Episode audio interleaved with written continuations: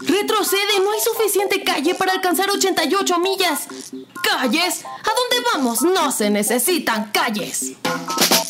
Esto es 4 DeLoreans, podcast de cultura pop y viajes en el tiempo, transmitiendo con 1.21 gigawatts de potencia. Hola a todos, bienvenidos al episodio número 71 de 4 de Loreans, más en pandemia que nunca. De verdad, muchísimas gracias por escucharnos. Muchas gracias por, por los mensajes en las redes sociales, por todos sus likes, por unirse a las redes. Sigan, síganos recomendando y díganle a sus amigos y familiares que se unan a las redes de 4 de Loreans. Ya saben, 4 con número de Loreans, así como se escucha. Ya saben que estamos en Facebook, en este, Twitter, en Instagram también. Ahí este, pues vamos eh, cotorreando y vamos poniendo de qué se van a tratar los siguientes episodios. Y bueno, sobre todo ya saben que nos pueden ver en formato de video en YouTube o este, o bueno, las plataformas de podcast, ya saben, casi todas. Ahí seguimos como, como siempre. Hoy me preguntaron de nuevo que por qué se borran los episodios de 4 dólares de las plataformas de podcast y pues se borra porque pobre. Entonces, este es lo más que nos deja alojar el, el, alojador de podcast de cuatro episodios. Eh, pero bueno, todo el, todo, todo el archivo está en, en, YouTube, así que si quieren ver alguno de los episodios viejos, vayan a YouTube, ahí está todo el archivo sin ningún problema.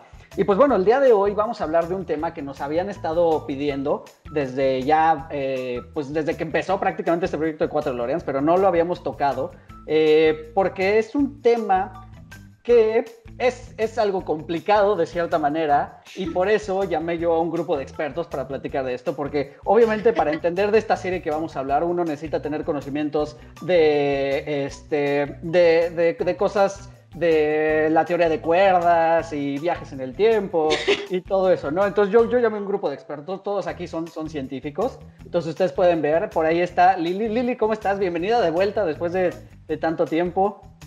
Sí, ya tiene un montón, desde el cuarto. Sí, más o menos, desde el episodio 4 ya no había regresado, pues bienvenida, bienvenida de vuelta. Ustedes no están para saberlo, pero pero Lili, Lili es una física nuclear, entonces ella nos va a explicar muy bien cómo funciona y, y por qué se puede haber desatado el, el, apocalipsis del que vamos a hablar en un momento. También tenemos a Poli. Poli, ¿cómo estás? Hola a todos. Bien, muy bien. Qué bueno, pues también ustedes, este, ustedes eh, saben que Poli, Poli en realidad trabaja por, por gusto, porque ella tiene un doctorado en física cuántica, entonces en realidad a ella le llaman para resolver ecuaciones y todo eso. Entonces por eso, ella entendió muy bien esta temporada, esta, esta serie de la que vamos a hablar el, el día de hoy. Y este, y bueno, también por aquí está George de regreso, mi amigo George, ¿cómo estás? Hola, hola. A mí no me llamaron porque sé nada, yo me dijeron, eh, este, me llamaron porque entendí Evangelion, entonces me dijeron igual y entiende Dark.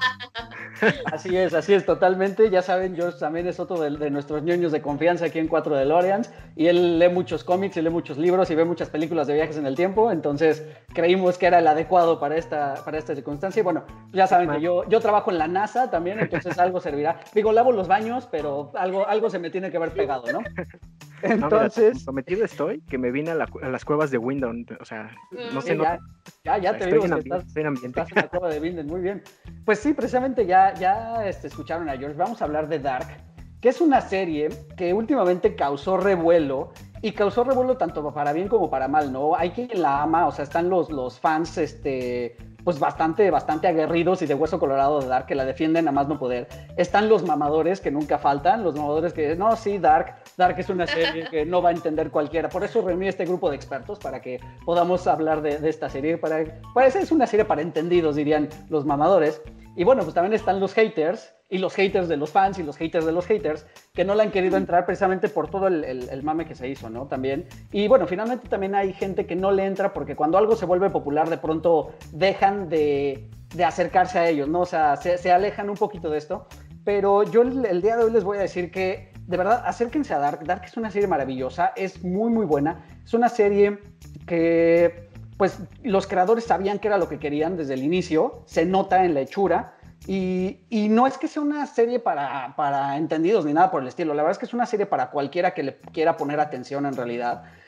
Tampoco es una serie que te exija mucho, eh, sí, sí, sí te pide que le prestes atención a algunos detalles, sí definitivamente no es una serie que puedas ver eh, con el teléfono en la mano porque te puedes eh, distraer. Ya salió, ya le, le, dio miedo a George. Creo que, creo que explotó algo por ahí, a ver si ahorita, ahorita regresa. Este, pero bueno, finalmente Dark es una serie eh, que puede ver cualquiera, finalmente. Solamente hay que ponerle un poquito de atención y seguirle los detalles para seguirle a la pista. Entonces, en lo que trato de contactar a George de nuevo, eh, chicas, ¿qué les pareció Dark? ¿Cuál es su opinión general de la serie? ¿Cómo le entraron? Este, ¿Cómo empezó su, gusto por Dark? Todo eso, ¿cómo les llamó la atención? Eh, ¿Quién quiere empezar? ¿Empiezas, Lily? Dale. Pues yo la vi por recomendación de ustedes dos. Y yo no la. O sea, no era, no estaba ni en mi lista de para ver. Pero me la recomendaron mucho y me encantó. O sea, vi la primera temporada. Como al mes estrenó la segunda y me fascinó y la he visto muchísimas veces. Ok, ok. Tú le entraste a Dark cuando ya había terminado la primera temporada, ¿correcto? Ya estaba a punto de estrenarse la segunda. Ok, cierto. Sí, sí, recuerdo más o menos esa plática que te recomendamos que la vieras. Sí. Sí, es, es correcto. Tú, Poli, ¿cómo, cómo, cómo ves Dark? ¿Cuál es tu opinión en general de la, de la, de la serie? Ah, yo amo Dark. Ah, bueno, la amé desde el principio. Y es que yo no la había querido ver porque a mí me habían dicho que era como Stranger Things más grandes y yo dije, ay, qué basura. Pero entonces un día este, estaba aburrida y dije, bueno, a ver, ve interesante. Y la puse y me atrapó porque el ambiente es como muy melancólico y muy oscuro y eso para mí es amor. Entonces, em, me pareció súper interesante, estaba como, wow, ¿de qué es esto? ¿Qué está pasando? Entonces me gustó muchísimo, creo que me la aventé en dos días la primera temporada, igual así como enferma. Y ya, pues estaba esperando la segunda temporada y la tercera y me encantó la idea de que dijeran de que la tercera temporada era la última que iba a ver, Claro. porque o a mí me cuesta mucho trabajo ver series por eso, porque odio que sean tan largas. Claro, claro, claro, claro. Y además esto es ideal, ¿no? Porque aparte cada temporada tiene 10 episodios, u 8 episodios. Ocho. Creo que 8 cada una, ¿no? Y este, entonces eso lo hace también bastante, bastante accesible. Eh, amigo George, ¿tu opinión, opinión este, general de, de Dark como serie de las tres temporadas? Pues me gustó mucho. eh, a la primera temporada le entré luego, luego, pero me la fui dosificando muy, muy, muy, muy, este, despacito. O sea, me echaba un episodio cada dos días. ¿Por qué? Porque me gustaba disfrutarlo y luego eh, incluso lo, re- lo volví a revisitar el primer episodio, el segundo episodio lo volví a revisitar después de verlo, porque la- al principio te lo ponen muy como novela policíaca y después el segundo capítulo te dicen, bueno, es que viajó en el tiempo y dices, ¡wow! Es, es una revelación muy fuerte al principio Claro. y sobre todo si no tienes contexto. Claro. Sí, no, no, totalmente de acuerdo. Voy a retomar un poquito el argumento de Polly, donde ella decía que eh, salió justo a los pocos meses de que se había estrenado Stranger Things, la primera temporada. Entonces, pues sí, se hizo, se hizo como un poquito ruido de eso, de que eran adolescentes que salían a pasear en un bosque perdido por ahí en un pueblo eh, olvidado en, en Alemania. Y, este, y uno de ellos se perdía, ¿no? Y es pues básicamente la misma premisa que tiene Stranger Things. Eh, entonces, por ahí puede ser que empezó más o menos. A mí me, llamó la atención porque igual en un podcast lo mencionaron y dijeron esta serie alemana así asado y pues véanla, ¿no? Y ya cuando le entré también, le empecé a ver también poco a poco. Yo también soy de los que no ve las series de, corrido, sino las ve un episodio al día, un episodio cada dos días, y así le fui viendo. Sin embargo, esta serie no la he podido, en realidad no la he revisitado. ¿Ustedes han, han visto los demás, las demás temporadas varias veces o solo una vez? Yo, yo toda la serie solo he visto una vez eh, cada, cada temporada. Lili primero. Yo sí he visto varias. La primera y la segunda las he visto como ocho veces y hoy justo Wow. terminé de ver la segunda vez. Por segunda vez la tercera. Wow. Rayos. Sí. Sí. Ok. ¿Tú, Poli, has revisitado la serie? Solo Las temporadas la 1 y primer- 2. La primera temporada la he visto tres veces, la Ok. segunda sí solo la he visto dos veces y esta Ok. última solo una vez. Ok, ok, ok. ¿Y tú, amigo George? Ah, bueno, tú nos has dicho que No, has revisitado más o menos, ¿verdad? ¿O no tanto? Bueno, yo estoy medio rezagado. De hecho, volví a ver la primera temporada ahorita que me dijiste que íbamos a, a grabar y no había terminado de ver la tercera, Claro, porque sí. precisamente estaba, estaba disfrutando la de a poquito. Sí, sí, sí. Hay una, yo le tengo que ofrecer una disculpa a George porque le, lo puse en Rush. Él apenas iba como en el episodio 3 y le dije, oye, vamos a grabar mañana. Y pues lo puse a hacer una, un maratón. Sí, bueno, a- aproveché el insomnio y me le eché desde medianoche hasta las 7 de la mañana. Entonces, pues ya, Sí, sí, pero sí. la terminé. Muy bien, muy bien. Bueno, pues vamos a entrar entonces ahora sí al tema de Dark. Eh, yo mencionaba también que esta serie es una serie que se nota que los, eh, pues los creadores sabían muy bien hacia dónde iban. ¿No? Desde un inicio se plantearon cuál iba a ser su historia, cuál iba a ser el final y qué iba a llevar en medio. Y se nota, se nota muchísimo. Lo único es que ya cuando llega este final, o sea, a pesar de que sabían en dónde querían, también siento que es, eh, hacían una mención en el, en el podcast de Cine Pervino y me pareció un ejemplo y una metáfora, la verdad es que bastante acertada, donde decían que es el que escribe algo en una cartulina y cuando se le va acabando el espacio va haciendo letra más chiquita y lo va apretando todo, todo, todo, todo, todo, porque así se siente la tercera temporada, ¿no? La tercera temporada todavía, los primeros cuatro episodios son un poquito lentos. Este, y luego ya a partir del 5, 6, 7 y 8 empieza a pasar cosas así rapidísimo, ¿no? Eh, lo entiendo, lo entiendo porque también nos tuvieron que condensar todo un mundo, o sea, el mundo que nos habían descrito en las primeras dos temporadas, en, la tercera temporada nos, nos este, lo condensan todo, ¿no? Y lo aprietan. Bueno, tengo que hacer un, disclaimer antes de, continuar con esto. Vamos a hablar con spoilers, totalmente. Entonces, si no han terminado de ver la tercera temporada y les interesa guardarse la sorpresa, pues aléjense y regresen cuando terminen de, de ver la serie, porque vamos a hablar con todos los spoilers, vamos a tratar de analizar todo lo posible y a dilucidar las paradojas que se fueron dando aquí. Y bueno, voy a empezar con el primer spoiler para todos. A partir de ahorita, atención, primer spoiler. Al final todos se mueren. O bueno, casi todos se mueren. Entonces, este, yo sé que es una serie que trata del apocalipsis, pero no mueren precisamente por eso. Y habiendo dicho esto, entonces vamos a, pues vamos a, continuar, ¿no? Eh, las también tengo que decirles yo que las primeras dos temporadas me gustaron muchísimo. Siento que la segunda es mejor que la primera eh, en sí, o sea, la segunda me atrapó muchísimo más. Y la tercera como que no me terminó de convencer del todo. O sea, sí me gustó, me gustó el final que llegaron, me gustó que cierra todos los ciclos y que cierra todas las, las dudas que, nos, que se va abriendo, pero eh, siento que en, ese, en eso que se va apresurando, dejamos de explorar a los personajes también como lo habíamos hecho en la, en la temporada 1 y 2. ¿no? ¿Quieren, si quieren, vamos a empezar y vamos a empezar con la, con la temporada 1 que no sé si alguien nos quiera decir, si alguien les preguntara cuál es, de qué trata Dark en este momento y tienen que escribir la primera temporada, ¿cómo la describirían? ¿Quién se quiere aventar una descripción? Lili, ah, vamos a Vale, vale, sí, hagámoslo para que no perderlos. Ok, pues obviamente viajes en el tiempo, un incesto increíble. Norteños viajando en el tiempo. Sí, la verdad sí parecían. Y pues muchas desapariciones de niños. Correcto. ¿Sí? ¿Sí? Más o menos. Fierro pariente en el tiempo. Fierro pariente en el tiempo, así mismo es. ¿Cómo, lo describirías, Poli, la primera temporada? Es que yo le he recomendado muchas veces y yo suelo decirles, no te quiero decir nada, porque como Corsa bien lo mencionó ahorita, el episodio empieza, el primer episodio es un thriller policiaco. Entonces yo les suelo decir, no te quiero decir nada, porque si, si digo viajes en el tiempo, ya es un spoiler, es el primer gran spoiler de, es el creo que es el spoiler más grande y que te decepcionaría por completo, porque al menos yo no me esperaba viajes en el tiempo cuando lo empecé a ver. Esperaba cualquier otra cosa, incluso algo sobrenatural, pero no viajes en el tiempo. Cierto. Entonces yo cuando suelo recomendar Dark, solo les digo, es buenísima. O sea, solo vela no, confía en mí. Solo vela. No me gusta decir viajes en el tiempo, porque sí, creo que es el primer gran spoiler y no está tan padre.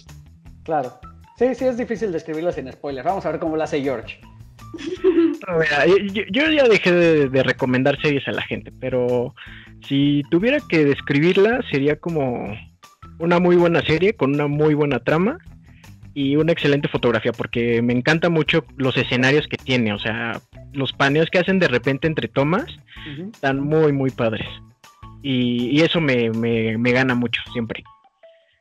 Cierto, cierto es. Bueno, pues sí, básicamente la primera temporada es como, como mencionan, eh, y como mencionan eh, Paul y George, es, es, una, inicia como habíamos dicho, como muy, muy similar a, a Stranger Things es un grupo de amigos, adolescentes básicamente, eh, en un pueblo en Alemania, que el pueblo se llama Binden, y eso lo hace más, eh, pues esto como que le hace más contenido, ¿no? Porque es, algo muy contenido, es algo que no sale del pueblo, ¿no? No, es, no son las grandes ciudades, no es una gran urbe, sino es un pueblo chiquitito que debe tener máximo unos 2.000 habitantes, creo, y creo que todos son parientes entre ellos, por lo que nos describe después la serie y por lo que va pasando. Y bueno, estos adolescentes, pues chacoteando en el bosque, precisamente uno se pierde, ya mencionábamos, y se le puede atribuir muy bien precisamente a hechos sobrenaturales, ¿no? Y empieza con estas investigaciones, ¿no? Porque resulta que es algo que se repite. De pronto nos damos cuenta que es un hecho que se repitió porque ya 33 años, no, sí, 33 años antes había desaparecido ya un, este, un niño y casualmente es el, el niño que había desaparecido en esa época, es el, es el hermano del que es policía en ese momento, ¿no? Entonces empiezan a caer como las coincidencias y al mismo tiempo aparece el cadáver de otro niño, eh, pues vestido con ropa de los ochentas, ¿no?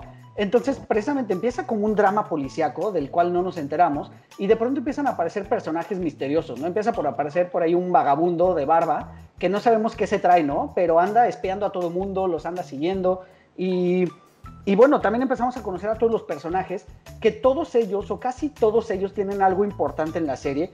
Algunos son muy importantes y algunos solamente son como un distractor. Que también quiero yo mencionar que los creadores no hacen esta serie para confundirte. O sea, no pretenden confundirte en ningún momento. Al contrario, te dan muchísimas pistas y te explican muy claramente qué es lo que está sucediendo.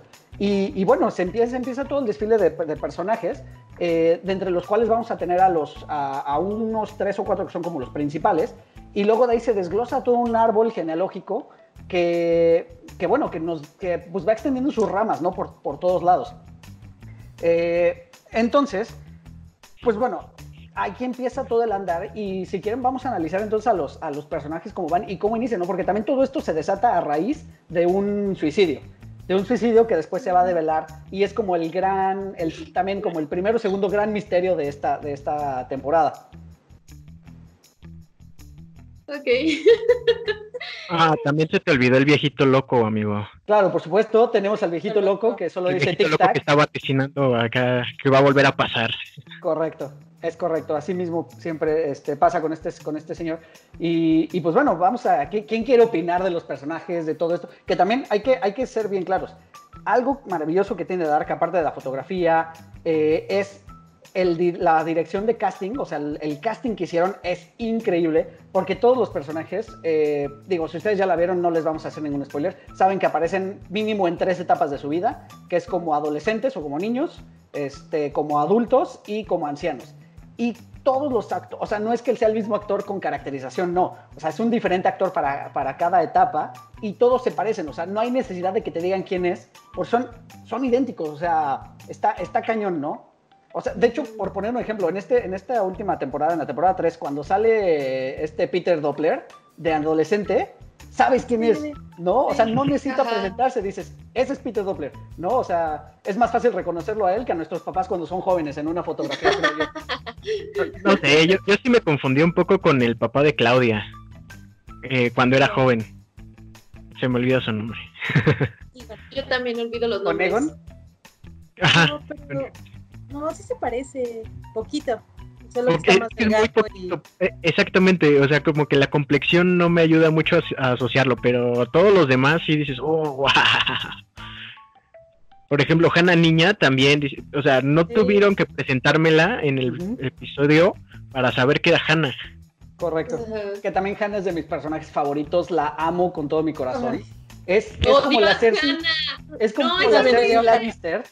es como la Cersei Lannister de Dark. La verdad, porque es una mujer, es una mujer que es capaz de hacer lo que sea por conseguir lo que quiere. Es una bitch así con todas sus letras. Este, y eso me gusta, es un, porque es un personaje, sí, o sea, es, es, un antagonista de cierta manera, hecho y derecho, ¿no? Con todas las de, las de la ley. Pero es que vas viendo sus motivaciones, o sea. Totalmente. Es curioso, o sea, vas viendo su evolución. de por qué, cómo pasa de una ser una niña medio reprimida a lo que es al, al final. Porque incluso todas las vejaciones que lleva, que tiene de Caterina, la hacen desear más a este. Ah, se me olvidó su nombre, a Ulrich. Entonces, pues sí, sí tiene, sí tiene una evolución lógica su personaje. Ya la odio. Desde chiquilla es una mostía. Sí, totalmente, totalmente. Eh, vale, pues si quieren entonces entramos en primera temporada y qué es lo que sucede, ¿no? ¿Qué pasa? Que pues también la policía está buscando por su lado y bueno, el grupo de amigos empiezan a buscar por su lado, principalmente nuestro, nuestro este, personaje principal, el, héroe de la historia y nuestro protagonista que es Jonas, y descubre unas cuevas. Bueno, no descubre, ya se sabía que había unas cuevas y pues se le ocurre meterse y de pronto abre una puertita que es una puertita muy misteriosa y aparece en los ochentas, ¿no? Y este es como el primer gran giro de, de la historia. ¿Y qué pasa a partir de eso? Se nos fue Poli, a ver si ahorita... Ahí No, está, ya, ¿no? perdón. Ah, ok, ok, ahí está Poli. Entonces, este... Dale, dale. Entonces, pues sí, continuamos con, con la primera temporada. ¿Y qué pasa ya cuando, cuando por fin empiezan a suceder los viajes en el tiempo? Ay, es que. Pues el, el primero que se ve afectado es Miquel. Ujú. Miquel es el mejor personaje de toda la serie. Es mi personaje favorito. Ah, oh, Mm. qué Y bueno. me rompe el corazón mucho. O sea, creo que Miquel. Pero creo que no es el que peor le va, ¿eh? No, no, no. No. Pero siento que Miquel es como. Ay, no sé. Yo desde que lo vi en su traje de calaverita me parece lo más hermoso del mundo. Pero, pero ¿sabes qué? A ver, descríbenos, descríbenos a Mikel y toda la tragedia que le sucede para poderlo, para poder hablar en torno a eso. Bueno, paréntesis antes, ¿no les recuerda al traje de Donnie Darko? Sí, Un totalmente. poquito. Sí. Sí. Igual Jonas al, con el su, este, ¿cómo se llama? Su, ese para lluvias amarillo, me recuerda mucho a Coraline. También. Ajá, también. Sí, sí, sí, sí, exacto. Sí. Ay, pues es que Miquel, es que siento que. Es que en la primera temporada puedes pensar muchas cosas conforme van pasando las temporadas. Entonces, pensando en la primera temporada como si no hubiera visto ni la segunda ni la tercera, Claro. o sea, Miquel para mí era como. Y, tal, y todavía un poquito en la segunda, como una víctima. eh, y como. Y como pensar en que si existe un destino, el pobre estaba destinado a algo muy feo, ¿no? Entonces, me parece sumamente deprimente que sea el primero en que viaje en el tiempo, justo la noche en que se hace todo el, este, bueno, que se abre el, El portal. el portal, ¿no? Este, y que van al bosque. Entonces, obviamente, o sea, yo veía a Miquel cuando estaba en el pasado y pensaba, qué triste estar en un lugar que conoces, pero que no hay nada de lo que pertenece a tu vida. Y su mamá lo rechaza horrible y su papá lo rechaza horrible. O sea, es es súper triste, de verdad a mí Sí, me sí deprime mucho Miquel, así mucho, me rompe el corazón, horrible. Y cuando se va con, o sea, cuando yo descubrí que era el papá de Jonas, fue así como de, ¡ay, no puede ser! ¿Qué es esto? O sea, esa fue la primera cosa que dije, esto Ujú. está muy loco, lo amo. Sí. A, a mí me sorprende cómo, cómo entra en shock cuando se da cuenta que está en el pasado. O sea, de hecho, cuando lo están curando, cuando lo está curando la enfermera, Inés. ya ni, ya ni siquiera quiere hablar. O sea, ya agotó todas sus, este, ¿cómo se llama? Sus oportunidades. O bueno, buscó en todos lugares donde podía. Fue a casa de sus papás, fue a la escuela donde trabaja su mamá, fue a la estación de policía donde trabaja su papá. Y nada era igual de lo que, eh, como, Como él lo recordaba. recordaba. Y Ujú. Cuando llega la, la enfermera ya, o sea, ya está en shock, ya no vuelve a hablar hasta que dice, vengo del futuro. Miquel. Qué triste. Sí. Y, y precisamente Mikkel crece. eh, como dicen, Mikkel es un personaje que se nota que no, que no pertenece, que está fuera de lugar. No todo el tiempo nos lo dan a entender, que está fuera de lugar. Y de hecho, no recuerdo si es en esta primera temporada, pero creo que si en algún momento nos revelan el contenido de la carta que deja antes de suicidarse. y en la, primera, carta, ¿no? creo que sí, y en la carta literalmente él, él dice, no, yo no, yo no pertenezco aquí, hay algo que no encaja y pues adiós, ¿no? Y decide este, colgarse de la viga de, de su casa. Eh, pero bueno, como dices, finalmente Mikkel crece, eh, encuentra un lugar más o menos, eh, termina siendo pareja con Hannah y pues su descendencia es Jonas precisamente, ¿no? Y esto es como de Qué los primeros hermosa su criatura. es como la primer paradoja, ¿no? Que se da, es como la primer paradoja que se da en este, en este universo. Y de ahí vamos, este, vamos avanzando, ¿no? Porque el misterio no acaba ahí, sino que por su lado también Ulrich, que es el policía y es papá de, de Mikkel, en su afán porque a, a Ulrich, Ulrich también es un personaje, creo que es, eh, Ulrich es el que peor le va en toda la serie, Sí. definitivamente. O sea, Ulrich no es una buena persona de- del todo, eh, tiene muchos errores, tiene muchas fallas, pero, pero, pero sí le toca su merecido durísimo, ¿no? De hecho, tiene un castigo bien duro este, a final de, de cuentas, ¿no? Pero bueno, Ulrich, eh, pues también entendemos su personalidad porque cuando vemos ya los personajes de los ochentas, también entendemos lo que le pasa, ¿no? La desaparición de su hermano, eh, pues sus papás prácticamente a él no lo pelan porque pues, el, hermano le, desapareció, este, crece para volverse policía y también nos, nos enteramos, de hecho, en el primer capítulo que está casado con, con Katarina y a su vez tiene un amorío con Hannah, ¿no? Este, entonces nos, nos adentramos como en su vida. Y cuando aparece este niño, o sea, desaparece su hijo, aparece este niño con ropa de los ochentas en su pueblo, es un pueblo que prácticamente nunca pasa nada interesante, podría decírsele, y de pronto tienen este misterio entre manos, y él revive la desaparición de su hermano, pues empieza a, a indagar, ¿no? A buscar, y pues en una de esas, eh, siguiendo precisamente el rastro del viejito loco, eh, El buen tronte. el buen, no, es este Helge, Ah, Helge, cierto. el, Helge, el, Helge, el buen Helge lo empieza a seguir y lo sigue hasta los 80 también, no, hasta los 50 porque aquí es donde nos damos cuenta que no solo puedes viajar a una época del tiempo, ¿no? sino puedes viajar por lo menos a dos, que también, esto no lo habíamos mencionado, la primera temporada está basada en que el viaje en el tiempo se da de 30 en periodos de 33 años. Solo viajas 33 años hacia atrás o 33 años hacia adelante, ¿no? O en periodos de 33, porque en este caso Ulrich viaja a 66 y viaja a los 50, donde conoce a Helge niño y este, pues de alguna manera lo culpa, no lo culpa de la desaparición de su hermano, lo culpa de la desaparición de su hijo y pues muy bien como, como, como Don Chitley en, este, en Avengers dice, pues bueno, voy a matar al niño, al niño Thanos y se acaba el problema, ¿no?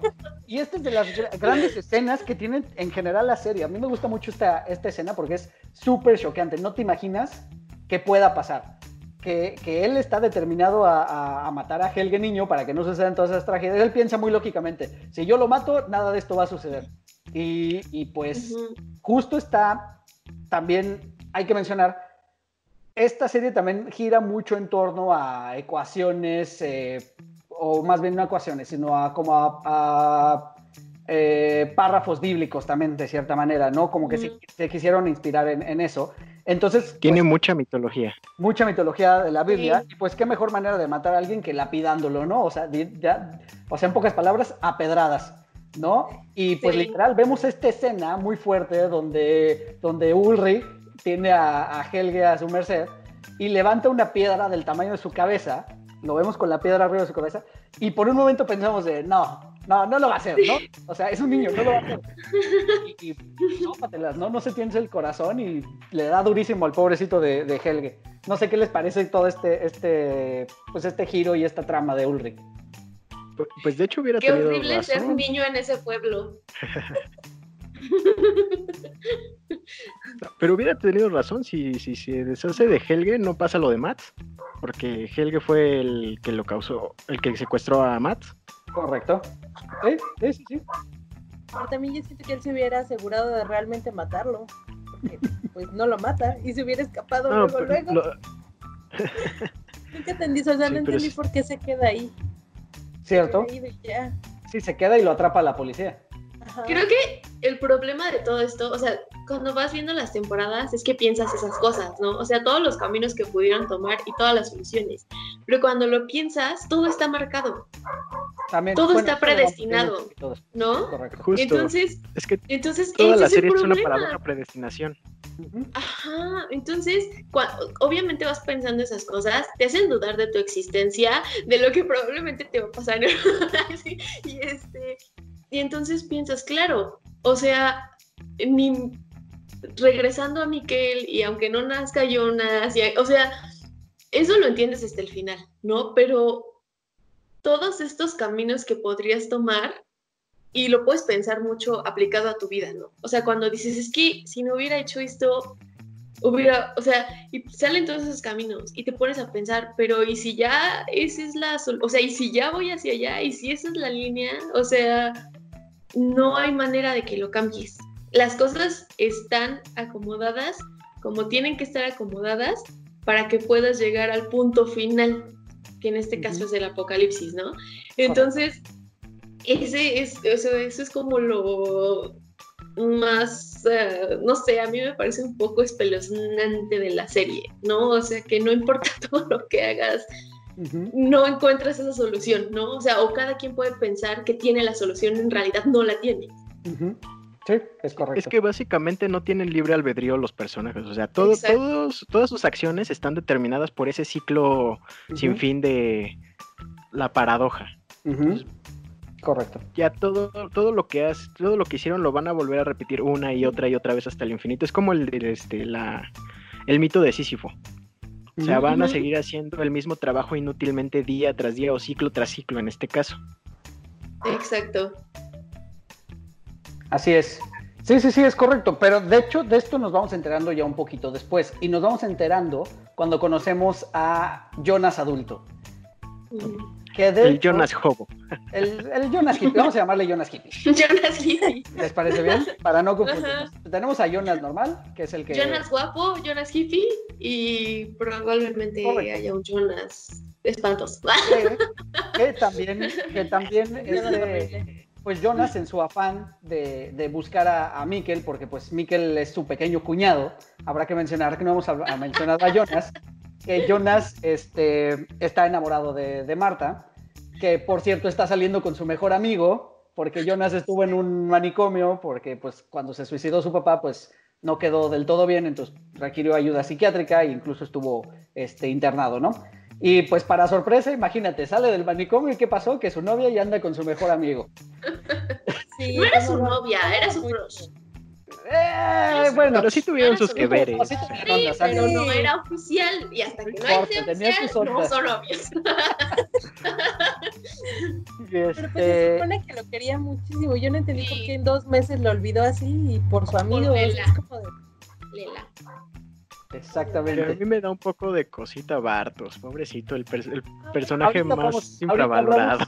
Ahorita hablamos, de Bartos, ahorita hablamos de Bartos, porque por alguna razón está ahí y llega hasta el final y se convierte en alguien súper importante, pero creo que la atención estuvo siempre de nosotros, siempre la atención nos la desviaron hacia otro lado, ¿no? O sea, nos pusieron McGuffin aquí gigantescos por otros lados para que no viéramos ciertas cosas, ¿no? En eso sí, sí lo consiguieron muy bien. Y, este, y bueno, conocemos a nuestro Jonas Hippie, que, eh, que precisamente, no, perdón, no habíamos hablado de Jonas. Jonas, eh, en este afán de, pues él se siente culpable de la desaparición de Mikkel y pues se pone a buscar, decíamos, entra a las cuevas, viaja a los ochentas, conoce a, su mamá joven, este, conoce a, todos de jóvenes, ¿no? Prácticamente.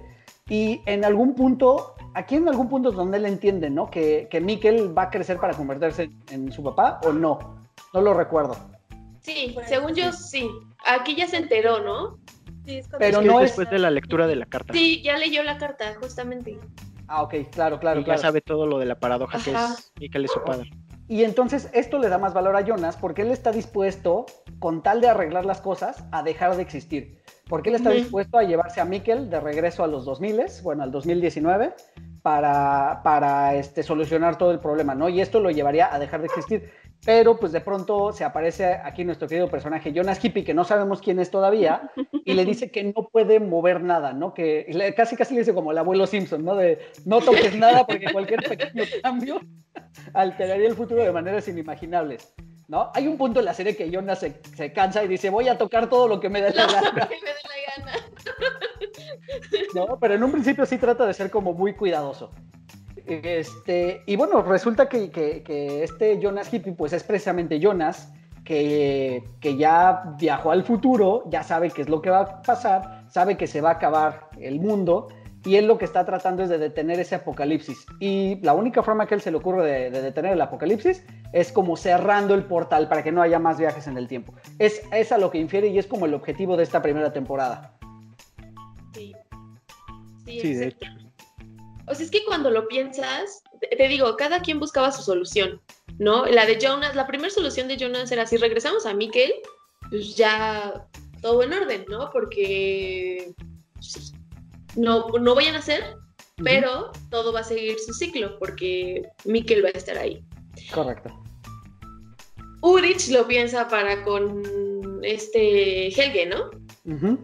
Así es. Si se muere, no pasa nada. O sea, como que todos dieron su, o sea, iban a, hay que ir atrás de lo atrás para que aquí esté en orden. Pero creo que como seres mortales nunca pensamos que, y según nuestras clases de español, que existe el pasado, presente y futuro. Y nunca pensamos en el futuro. Estamos pensando en nuestro presente, lo que va a suceder inmediatamente. Y ninguno de ellos pensó en eso. ¿No? Entonces eso es lo que lo vuelve todavía más complicado. Claro, sí, sí, sí. Lili.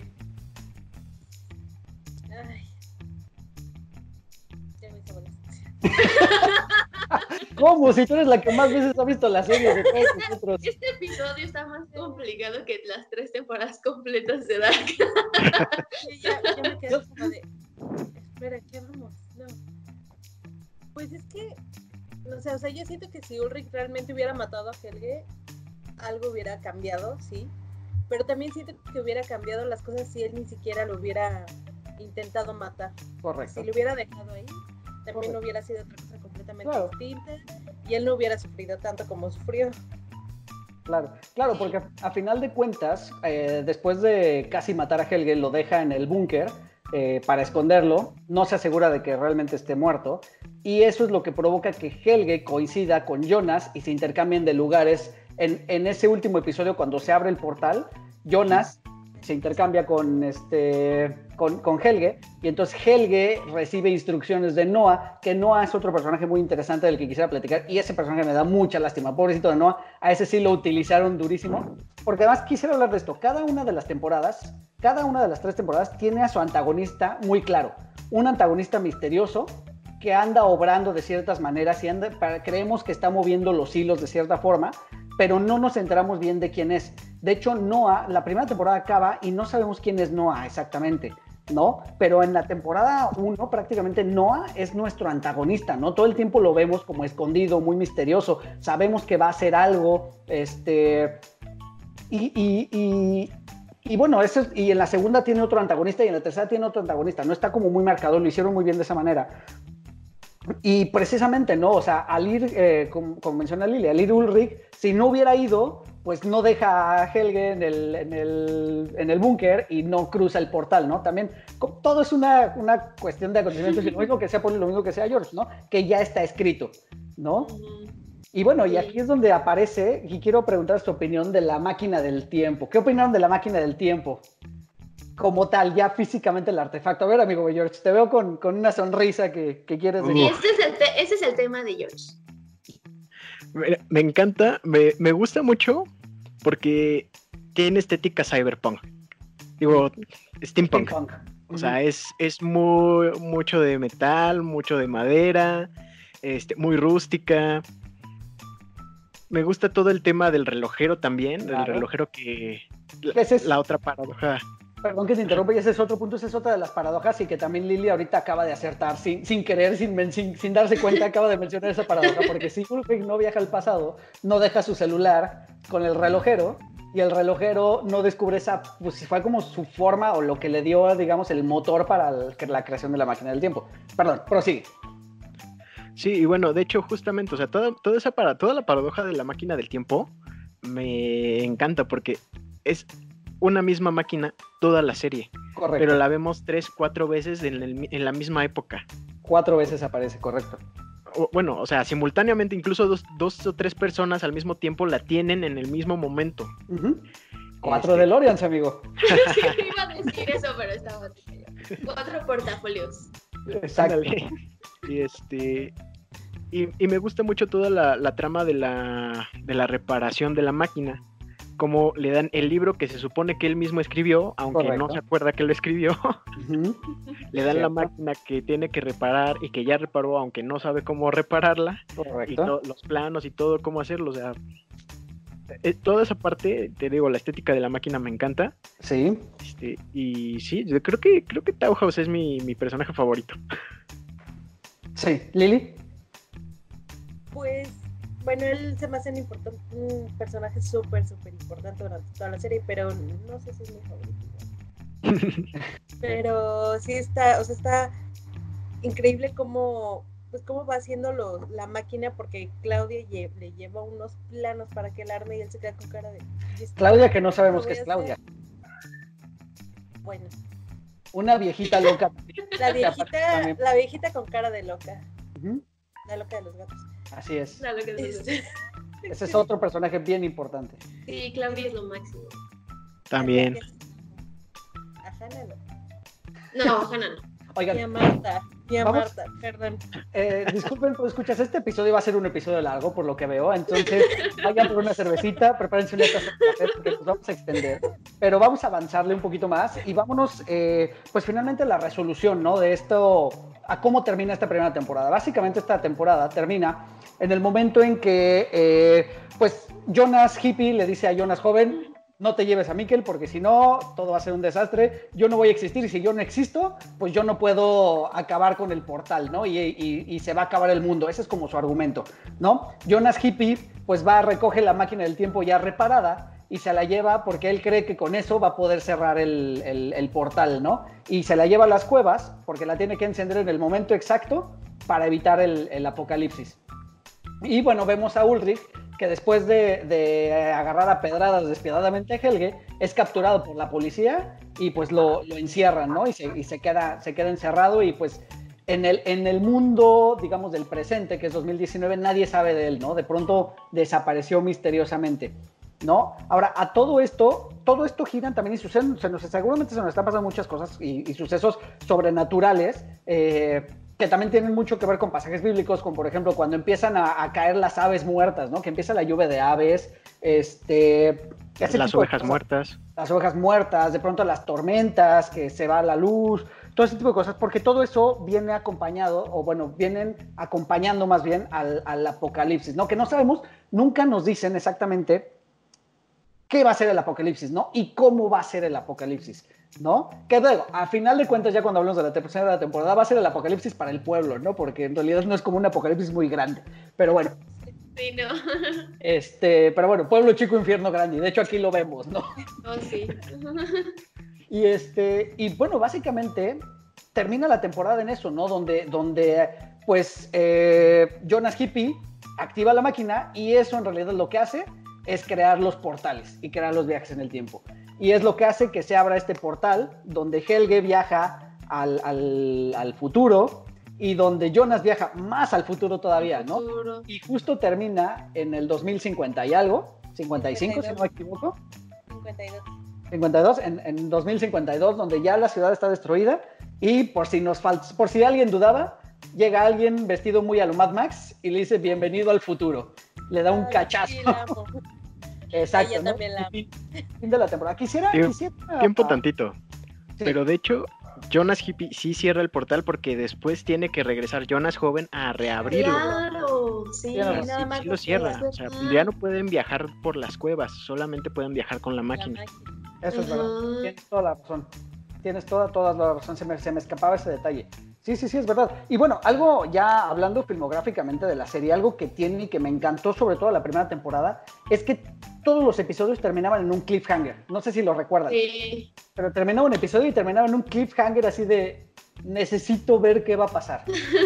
Sí, se les- Aparte, estaba- Primero te ¿sabes presentaban qué? un nuevo personaje. personaje. Y sabes qué? El soundtrack está increíble. O sea, es una cosa impresionante. De verdad, te- o sea, porque hay, hay secuencias de más de un minuto, o sea, que es casi toda la canción Sí. y están pasando cosas y tú estás así como de, ¿qué diablos está pasando? Es increíble Eso, el soundtrack de recurso, ese recurso lo usaron mucho y ya al final a mí me empezó a aburrir porque fue muy no, pues repetitivo. está increíble, O sea, fue montaje. increíble. Cada- prácticamente cada episodio sacaban un montaje de Sí. uno o dos minutos con una canción increíble, sí, una canción muy bonita, y nos pasaban acontecimientos en el mismo afán de no confundirnos y dejarnos muy claro qué está sucediendo, más hacían este montaje, ¿no? De, de qué es lo que va a, o qué, en qué se quedó o en qué se queda cada personaje. Sí está muy bonito, pero yo insisto que es un recurso que se repite mucho, mucho y de pronto es de minuto 54 de la serie, ahí en el montaje musical. Quiero, quiero abonar a eso, de hecho. Este, las primeras dos temporadas lo dejan muy este, desparpajado en, dentro del episodio, o sea, no tiene un minuto exacto para entrar el montaje. Pero la tercera temporada es casi 10 minutos antes de que acabe el episodio. O sea, de hecho, escuchaba, escuchaba el inicio de la música, pausaba y veía, faltan 10 minutos 50 segundos. O sea, ya, ya lo hicieron muy este. Muy formulaico. Ajá, sí. y eso sí, sí, no me gustó mucho. No, están bien, están bonitos, están bien, pero sí se volvió un recurso repetitivo. Nada pero yo me pregunto si lo harían con un propósito. O sea, lo que dices de la tercera temporada. No lo sé, eh, porque si, fuera, si fuera progresivo así de, bueno, va del 10 al, al 0, va, te lo compro, pero no. Siempre, cada episodio es del minuto 10 empieza la canción. Bueno, 10 minutos antes de que termine, empieza la canción. Me parece que fue un recurso narrativo por lo mismo. Nos estaban condensando tanta información que necesitaban llegar a un punto para explicarnos cosas rápido, ¿no? Y vuelvo a lo mismo, se te está acabando el renglón donde estás escribiendo y tienes que hacer la letra más chiquita, ¿no? Y apretar lo más que puedas. Si quieren, ahorita regresamos a eso cuando... Oye, espera, solo tengo que decir algo. Dice Corsa el minuto 10 y yo en la noche buscando significado del número 10 en el universo. ya. Seguramente buscando teorías de conspiración. Totalmente. Y, bueno, básicamente ya acaba la primera temporada. ¿Algo más que quieren agregar de la primera temporada que se no te me gustó el final. ¿No te gustó el final? No. No me gustó. No, o sea, en sí el hecho de que fuera tan al futuro no me gustó. Ok. Como que dije, mm", pero definitivamente lo hicieron bien, muchachos. O sea, fue un rompimiento, o sea, porque solamente habíamos visto el pasado. Sí, correcto. Eso es verdad. Eso es verdad, eso es verdad. Y, bueno, pues nos hicieron esperar año y medio prácticamente para que saliera la segunda temporada. Eh, de hecho, igual quien tuvo oportunidad de revisitarla la revisitó. Yo lo que hice, me vi un resumen en YouTube de qué es lo que había pasado. Para, para acordarme, me vi un resumen y me vi una hojita del árbol genealógico para irme acordando. Y arranca la segunda temporada. Y en la segunda temporada empiezan a pasar cosas más locas todavía. ¿No? Este pues de hecho arranca y, vivimos en este futuro postapocalíptico, ¿no? Este, vemos a Jonas vivir en ese mundo postapocalíptico donde no entendemos muchas cosas, ¿no? Están los sobrevivientes, este, muy a lo Mad Max, este, pues no sabemos exactamente a qué se dedican, pero tienen una creencia, ¿no? Y empiezan con estas creencias de, eh, ¿cómo se llama? Eh, Sigmundus. Sigmundus, no sé qué. Sigmundus Creatus Est, exactamente. ¿No? Y se rigen, es como si fueran una secta, básicamente, se rigen en eso. Y bueno, tienen eh, bardeada la central nuclear porque la central nuclear es el diablo. Este, y, nadie puede entrar ahí, ¿no? Y de hecho aquí sucede algo que pues Jonas rompe esas reglas y pues me lo quieren ahorcar, ¿no? Lo, van a ejecutar y lo van a ahorcar, ¿no? Poétic, muy poéticamente lo van a ahorcar como ahorcaron a su padre. Sí. Ay, no lo había pensado así. igual y no le disparen la pierna. Elizabeth. Exacto, y aparece la buena Elizabeth, que no sabemos qué es Elizabeth, pero sí nos lo bueno, se intuye Y sabemos por qué es sordomuda, entonces dices, no, porque es Elizabeth. Sí, Yo pensé sí, que era ella por lo mismo. Sí, o sea, nos lo intuimos, no lo deja claro, pero sí es verdad. A lo mejor yo fui muy menso y no lo detecté de, de primera mano. Es que es muy difícil perderte, o sea, yo porque vi la primera temporada otra vez, pero si no, seguramente tampoco hubiera recordado que era Elizabeth, porque Elizabeth no aparece tanto en la primera temporada. O sea, se medio encuentra con Noah, pero no es alguien a quien ves que va a tener tanto, eh, tanta importancia en el futuro, ¿no? Entonces sí puedes llegar a olvidarla. Correcto. No, pero lo que me gusta es que hacen cortes, cuando hacen cortes de, de futuro a pasado, de pasado a futuro, muchas veces lo hacen con el mismo personaje. Entonces, pues sí, siempre hacen esa relación de, ah, bueno, este del pasado es este en el futuro y viceversa. Sí, sí, que, aquí hay un tema también con esos cortes que quiero platicar cuando lleguemos a la tercera temporada. Eh, pero es, que es lo que... Es que, es que tengo que decirte que ese día dijimos un... Le pusimos un concepto, pero ya lo diré cuando lleguemos a eso porque lo bautizamos. Perfecto, sí, sí, sí. Y, bueno, entonces, pues vemos las peripecias de Jonas también, y de pronto vemos también las peripecias de, Charlotte y de Catarina, porque pues se les desapareció Ulrich, ¿no? Por un lado su esposo y por el otro, pues su compañero de, trabajo y su jefe, ¿no? Prácticamente es como el jefe de, policía. Y lo empiezan a buscar, ¿no? Y empiezan a buscar indicios. Catarina, eh, pues empieza a irse más hacia los rumores, ¿no? Hacia lo que se dice, hacia lo que pasó, hacia buscar en el pasado, literalmente. eh, empieza a relacionar unas cosas, a atar cabos por otros lados. Y Charlotte, que es la policía, pues muy en su papel, ¿no? De policía, pues haciendo trabajo de, investigación, ¿no? Y también descubriendo ciertos aspectos que aquí lo hace muy bien la serie y lo hizo durante todo el tiempo. Estos pequeños detalles, como mencionaban, eh, la máquina del tiempo, ¿no? Que aparece cuatro veces en un momento. De pronto ya en la segunda temporada empiezan a aparecer la medallita, por ejemplo, o la moneda. Eh, ese pequeño detalle empiezan a aparecer. Son pequeñas pistas y está muy padre también que, eh, que, nos dejan bien claro de dónde salió esa medalla, de dónde salió esa moneda, eh, cuál fue el camino que realizó, por qué en algún punto aparecen dos de la misma. Este, eso también está, está muy, muy padre. Pero a ver, ahora sí, su, su opinión de la segunda temporada y, y su desarrollo. Lili. pues a mí me gustó mucho la 2, pero sí hubo cosas que me quedaste de...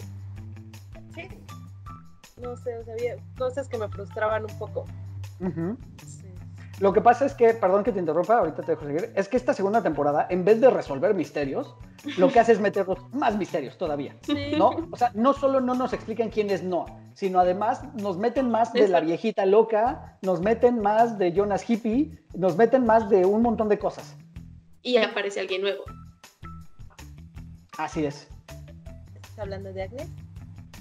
No. Bueno, sí, también. Ay, Agnes. Sí, también, pero alguien todavía más, o sea, el, el villano por ah. excelencia en esta segunda temporada. Ah, habla del más feo. Sí. Ajá. El cara de papa. Como el cara de, papa. Como mencionaba. Eh, en la tercera, en, cada temporada hay un, hay un antagonista muy claro. Y si en la primera temporada fue Noah, en esta segunda aparece Adán.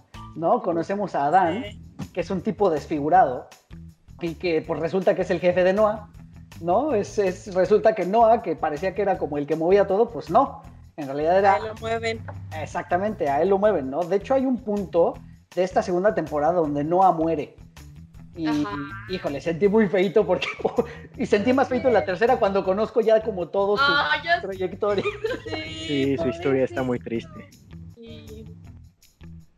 Es que no sé si ustedes, ahorita les está pasando, pero ahorita me está pasando que es difícil como abordar por espacios sin abarcar el, el total del concepto.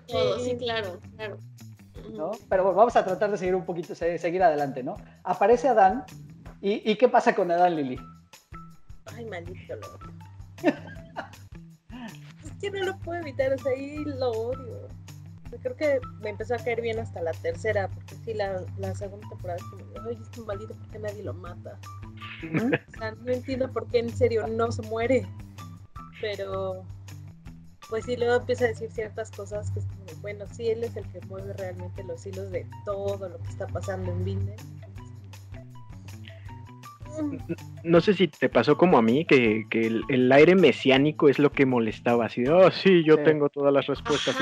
exacto. Porque aparte te hace pensar que es, o sea, a mí me hacía pensar como, tal vez por el aspecto, que es súper malo porque se ve un poco no humano entonces te hace pensar que nadie va a tener el control realmente. Si ese tipo está moviendo los hilos, nadie va a poder solucionar nada. O sea, esa persona no puede ser confiable. Ni siquiera sé si es humano, ¿no? Para empezar.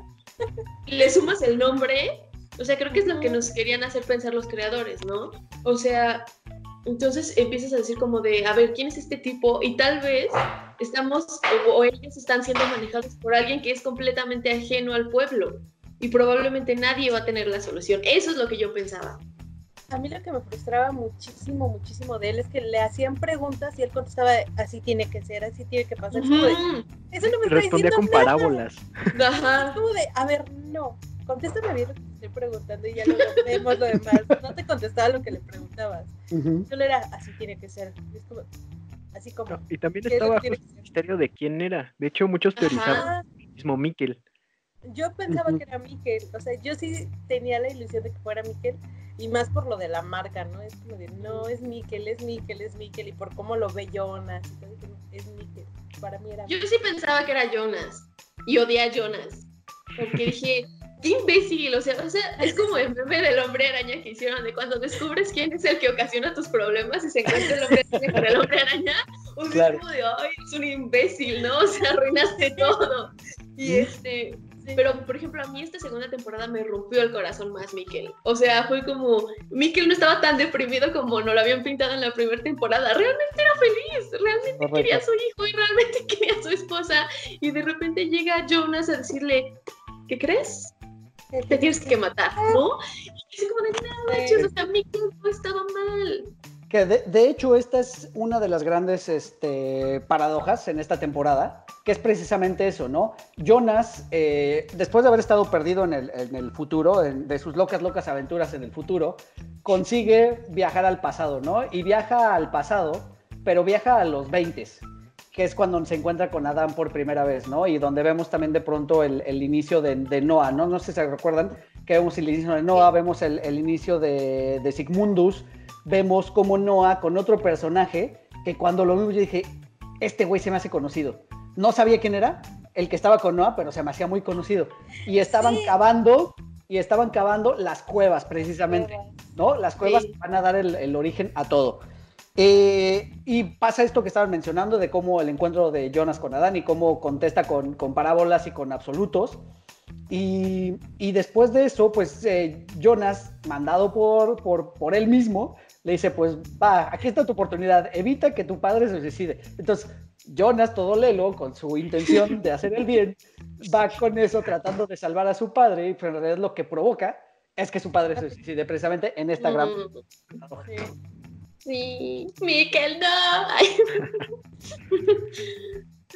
Lo que me gusta es cómo, cómo lleva, llega Claudia a detenerlo y decirle, no, es que no quieres ver un mundo sin ti. O sea, en serio, no sabes cómo es, es mucho peor que el tuyo.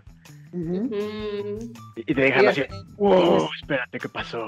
Tienes toda, toda, toda la razón. Eso me acaba de hacer sentido ahorita, no me acordaba de ese momento. No, y es- acaba de hacer sentido ahorita. Sí, porque ella justo le dice eso, que ella sí ha visto un mundo completo sin Jonas y no es como Sí. él cree que es no es.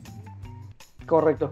Bueno, ahora, eh, volviendo al tema eh, Noah, aquí Noah lo vemos desarrollarse un poquito más y vemos que es precisamente como el, el, el este, achichincle de, de Adán y vemos que lo utilizan en todo momento y vemos que tiene un final que incluso a, a- a Noah lo mata su propia hermana, ¿no? Pero Sí. no sabíamos de la existencia de su hermana todavía. Yo ahí me enredé un poquito, no sé si ustedes lo tengan un poquito más claro cómo sucede toda esa secuencia, porque la verdad es que a mí me enredó un poquitín. Pues Yo pensé que lo había matado a Adán. Ah, bueno, Yo sí, de pensé que hecho. Había matado a Adán. Pues, eh, De, no, de pero sí lo Agnes, de hecho. O sea, Adán, eh, no iba a matar a Adán y es cuando entran todos Sigmundus y Agnes eh, mata a. Noah. Ujú. Ujú. Y Agnes, Agnes era como un personaje que estaba por ahí flotando o teniendo relaciones con la mamá de Claudia. Con la señora Doris. Correcto, que Agnes se me hace una actriz súper guapa. Este, punto y aparte me gustó mucho. Es, es- o sea, creo que físicamente es la que más, más me gustó de, de todas las actrices. No, y, y su papel es así súper sensual. Ujú, sí. Total. Siempre que está en el pueblo es súper sensual el- su personaje. Sí, ¿sabes qué? Es como el clásico póster de un pin-up, ¿no? Más o menos. Sí, exacto. Me recuerdo Sí. mucho eso. Y yo al principio la verdad pensé que Agnes era la esposa, bueno, del esposo que tanto hablaba era Noah. Ya está. Ajá, yo también, yo también. Entonces, ¿quién es tu esposo? Yo también pensé que era Noah. Yo pensé que era, yo sí pensé que era Noah, por cómo lo describe. Y cuando, eh, justo cuando está hablando de él, luego, luego empiezan con Noah y es como, entonces él es, es el papá de su hijo. Y no. Sí, sí, sí. Esto, esta parte, de, de hecho, esta segunda temporada se vuelve un poquito más enredada precisamente porque tenemos ya esas, esas paradojas. Y por otro, por otro lado, Charlotte empieza a escarbar en el pasado y, y se encuentra con la paradoja más paradoja de las paradojas, ¿no? O sea, es, es el ejemplo perfecto de las paradojas y es pues la paradoja del abuelo, ¿no? Prácticamente, de, de manera estricta, 100%, porque pues aquí nos enteramos que Tannhaus, el relojero, es familiar de Charlotte, ¿no? Es, es directamente su, pues su, su papá, de cierta manera. No, amigo, nada. Sí, claro que sí. Townhouse no es nada de Claudia. De Charlotte. Digo, de De Charlotte. Claro que sí. De Charlotte no es nada de Charlotte. O sea, es su Se la dieron pero- un día así de. Ah, claro, llegaron es un su día papá y adoptivo, tómala, pues. cuídala. Es- Vaya, o sea, pero es su papá Claro. adoptivo, pues. Es Sí. su abuelo adoptivo más bien, ¿no? Porque Ajá, es abuelo. sí. Pues sí, él, él la crió, pues, Sí, ¿no? Ajá.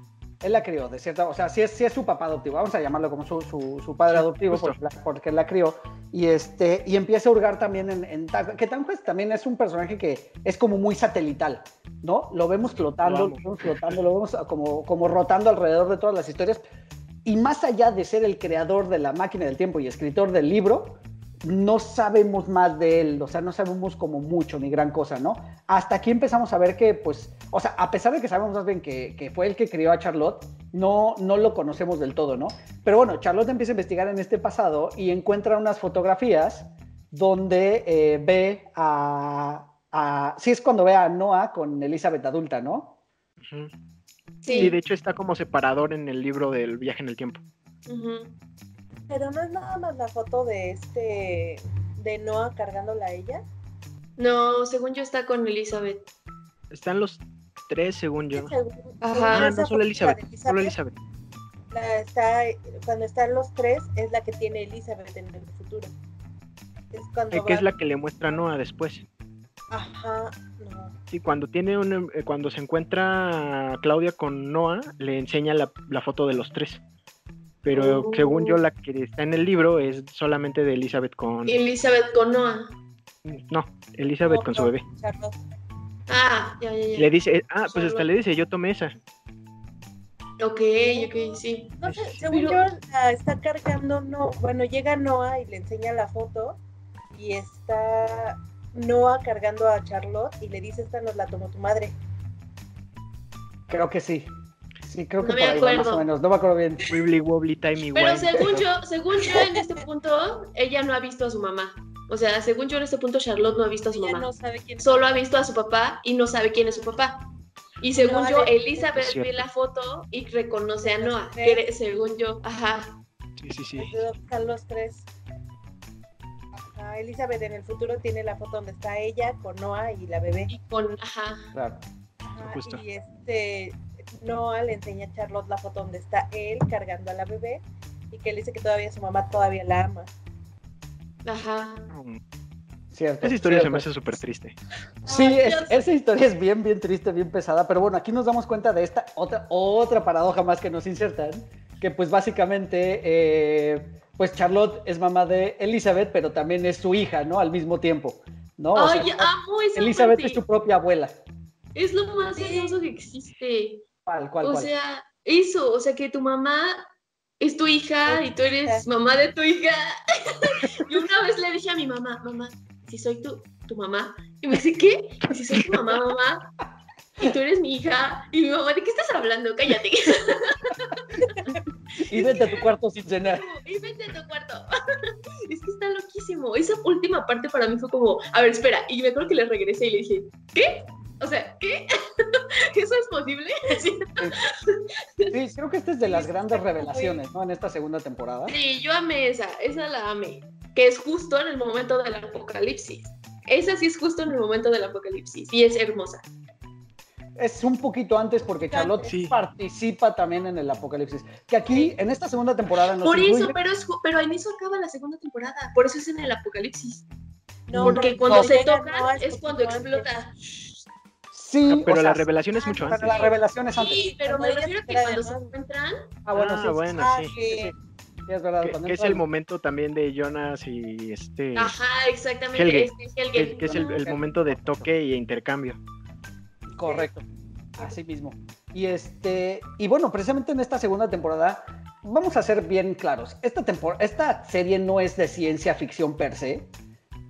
Nos dan, o sea, nos, nos- dan a entender que es de ciencia ficción. Los elementos que son ciencia ficción nos los explican muy claramente, que es lo que decía, no necesita uno ser un entendido de, de, este, de teorías y de física cuántica para entenderle, ¿no? Pero este, es más de fantasía en todos los aspectos, ¿no? Nunca nos explican bien, bien la ciencia cierta por qué sucede, o sea, nos meten ciertas cositas, ¿no? Nos meten por ahí este, palabras sueltas, ¿no? Este, antimateria, este, líneas temporales, paradojas. El bosón de Higgs.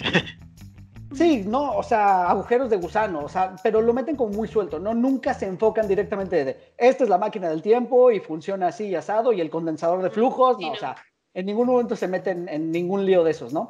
Entonces va como más relacionado con la fantasía. Pero en esta segunda temporada nos meten ya también mucho el misterio de la planta nuclear, ¿no? Sí. Y ahí hay un misterio que yo quiero platicar en un ratito más en la, con la planta nuclear, porque aquí aparece otro personaje que en la primera había estado como flotando y aquí se vuelve un poquito más, más central. Y a- este es uno de los que se quedan como misterios sin resolver, ¿no? Sí. Totalmente. Y estoy hablando de Alexander Tiedemann Sí. que es el encargado de la planta nuclear, eh, esposo de eh, Regina Regina.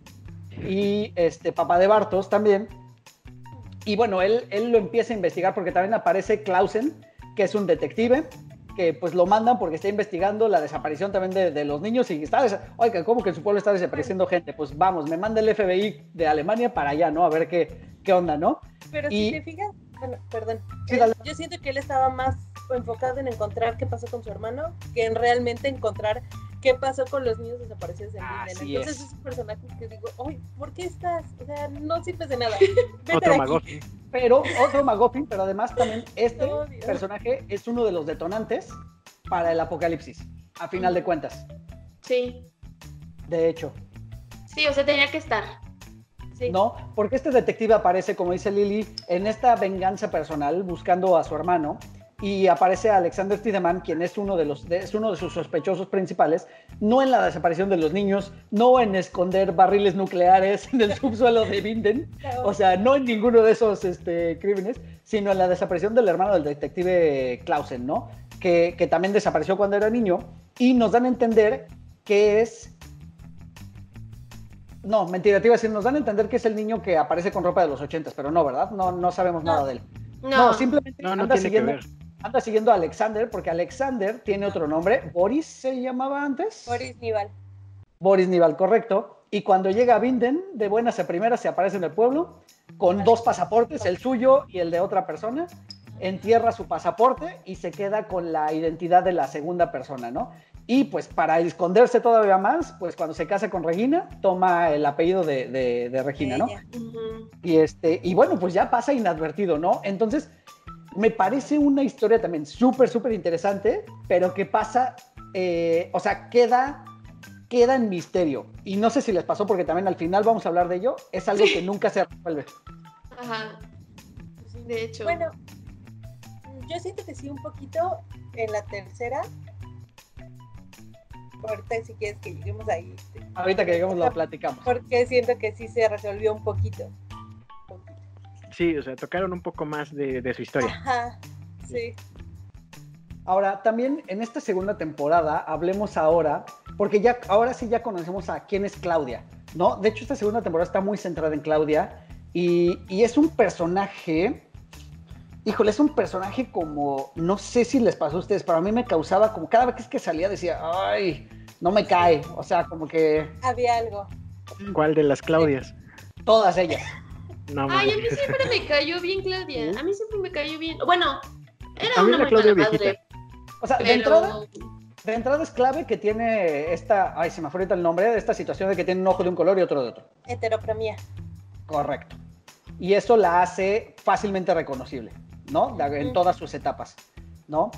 Pero, no sé, tenía algo que no me encantaba, ¿no? Porque de hecho ella desaparece porque empieza sus aventuras a viajar en el tiempo Sí. y lo único que me parece muy curioso es que casi nadie se acuerda de ella, ¿no? Como que, ay, desapareció la La jefa. olvidaron súper fácil. Ajá. Sí. No, pero sí, o sea, no, no lo muestran tal cual, pero sí muestran acá diarios de, ah, este, así como cameo. Ah, desapareció hace tres semanas la directora Tideman, este, se sigue buscando, cosas así. Sí, cosillas Ujú. así. Y viene otro misterio aquí. ¿Por qué sería Claudia Tiedemann la que hereda el puesto de dirección de la planta nuclear? Que no tiene nada que ver con los Doppler, que realmente Doppler abuelo o Doppler papá es. No, Doppler abuelo en realidad es quien Pues es creó la planta nuclear. Cuando una abejita quiere mucho a una florecita, Sí, yo también siento que eso tiene lógica hasta la tercera. Pero tiene hasta lógica el hasta la final. tercera. Toda la segunda temporada, a mí me pareció. O sea, yo decía, bueno, ¿y en qué momento van a explicar por qué ella se hizo dueña de la planta, no? Bueno, o sea, lo que sí, pues, era, era- ella era una mujer muy, muy inteligente, entonces, pues sí, de cierto modo entiendes que la hayan dejado a ella y no a Helge, que era medio Pues des- después de que le estrellaron tres veces una roca en la cabeza.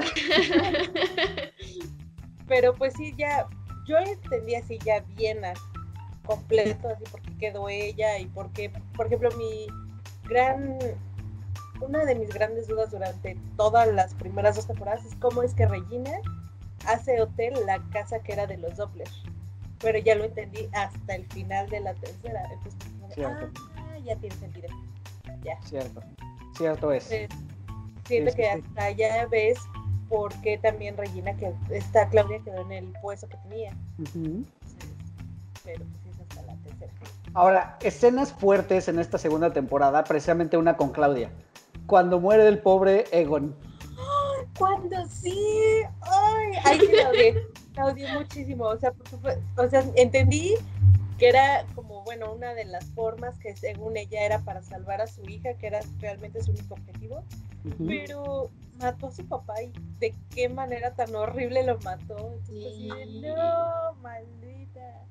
Así Que es. sí sentí horrible por Regina porque ese mismo día que matan al que se muere el abuelo, ella se va y no aparece. Se queda ella sola, se queda Regina solita. O sea, si no es por Alexander, yo creo que no sé qué Exacto. con ella. No, ¿Sabes cuál? ¿Qué es el tema? ¿O cuál? ¿Qué me choqueó mucho? Que, que en ese momento así como que dice, ay, te tengo que salvar, papá, te tengo que salvar y de repente, no, ¿sabes qué? Creo que sí te tienes que morir. Creo que ya te mato. O sea, así, así de, de re- de repente como que le llega Le el flashazo y dice, ah, caray, no, sí, sí tiene que pasar.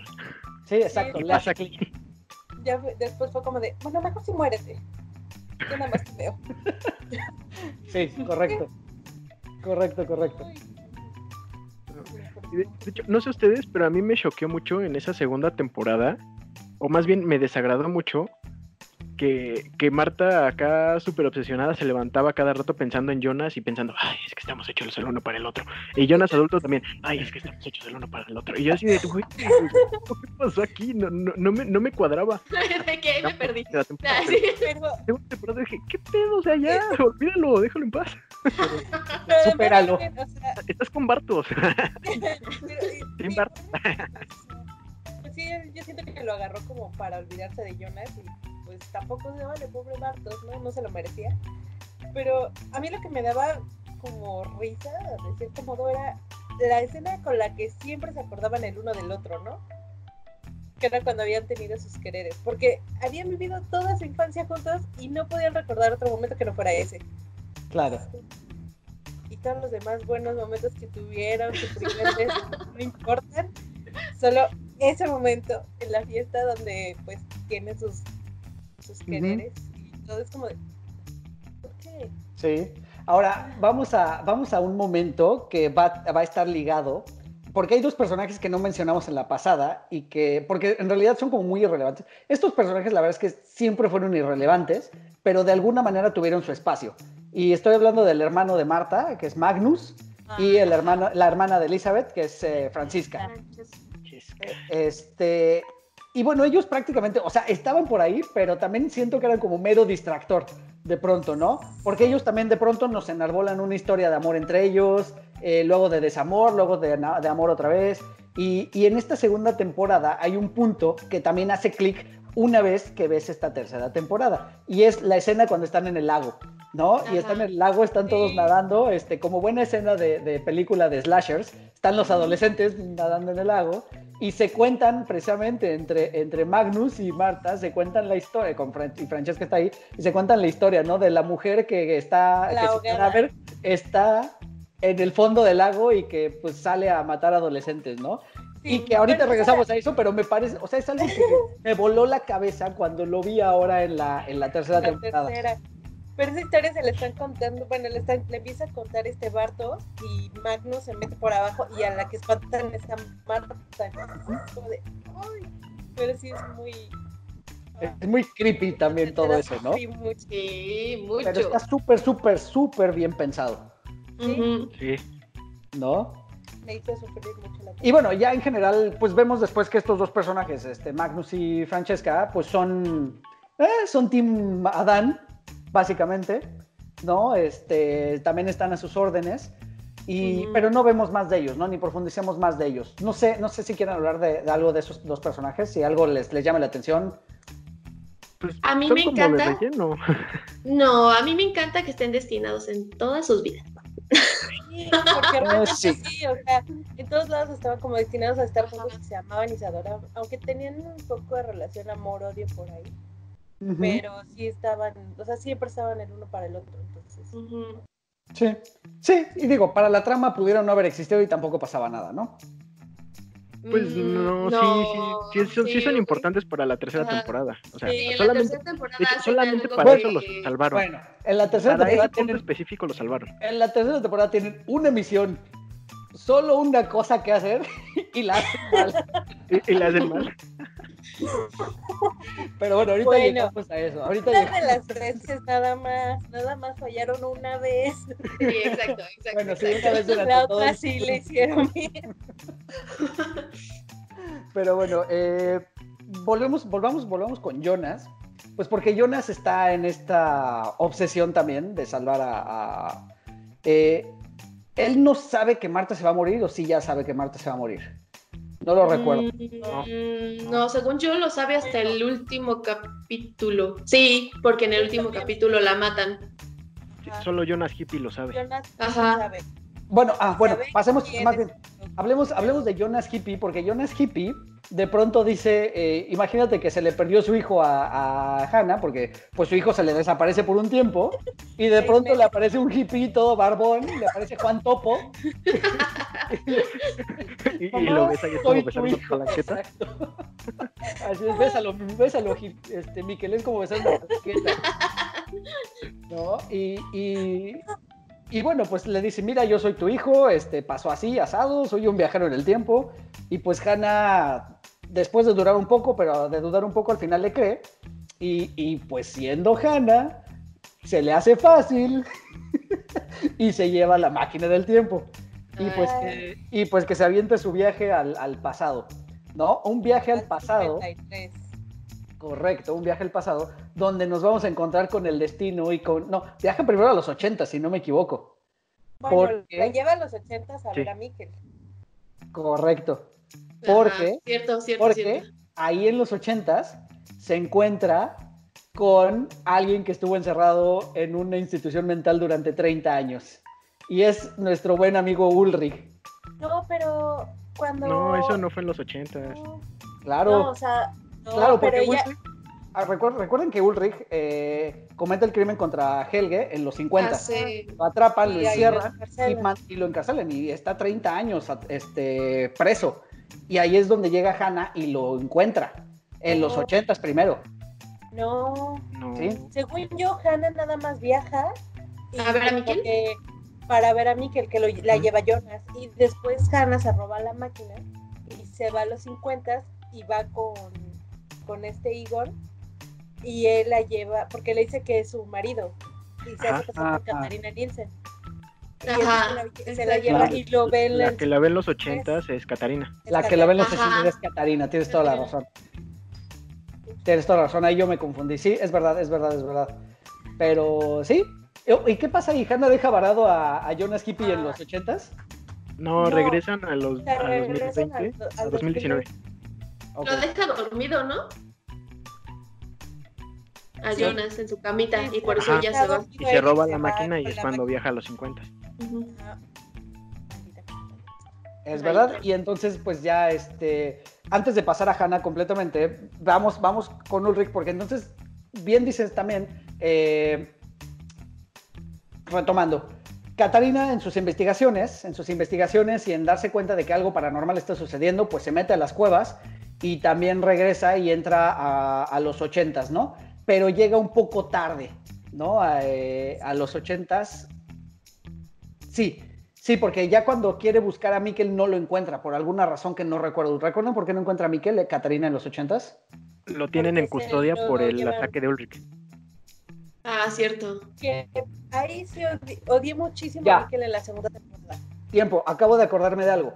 A Ulrich, ahorita decías, no huyó luego, luego, porque él va a buscar a Miquel Ujú. y se lo quiere llevar. Y cuando está tratando de llegar con Miquel a las cuevas, es cuando la policía lo atrapa.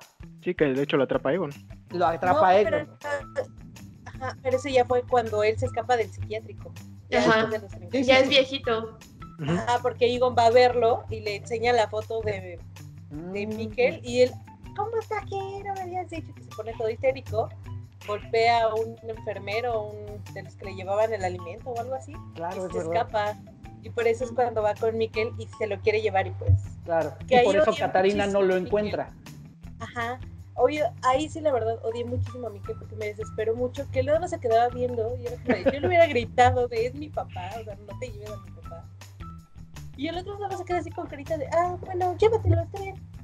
No tengo miedo". Pero qué haces, o sea, pero es que imagínate qué haces si ves a tu papá anciano y aparte ya estás bien traumado porque te quedaste sin familia y de, de o sea, y de repente ya tienes cierta estabilidad y ya te estás llevando chido con tu mamá y llega un viejito a quererte regresar y ya te habías acostumbrado y, o sea, Mikel Sí. es una gran víctima. La verdad es que sí, o sea, el, tra- trauma de Mikkel sí está muy canijo y sí, lo, sí entiendo así de, bueno, o sea, se queda así como que, ah, ah, ah, yo pensé que esto era mentira. Ah, Ajá, entra en exacto. conflicto. Sí, Sí, eso pero es sí que verdad. es como de, bueno, pues ya. Sí, sí, eh, Me tiene razón. Tiene razón, o sea, sí te desespera, pero tiene razón. George, él entra en conflicto porque está en shock. O sea, porque él de pronto, como dice Poli, ya había aceptado su realidad, ¿no? A lo mejor él dijo, bueno, tal vez estuve loco mis primeros 11 años de vida y esta es mi realidad, ¿no? Y estoy despertando a la, a la realidad, ¿no? Y se le aparece y entonces ese shock otra vez de, no, todo lo que yo había vivido sí era verdad. Tiene razón, o sea, por eso no aparece. Y pues bueno, es verdad, ahí que es, por, por eso es que Catarina no lo encuentra en, en- no encuentra a Mikkel, ¿no? En los, en los 80s.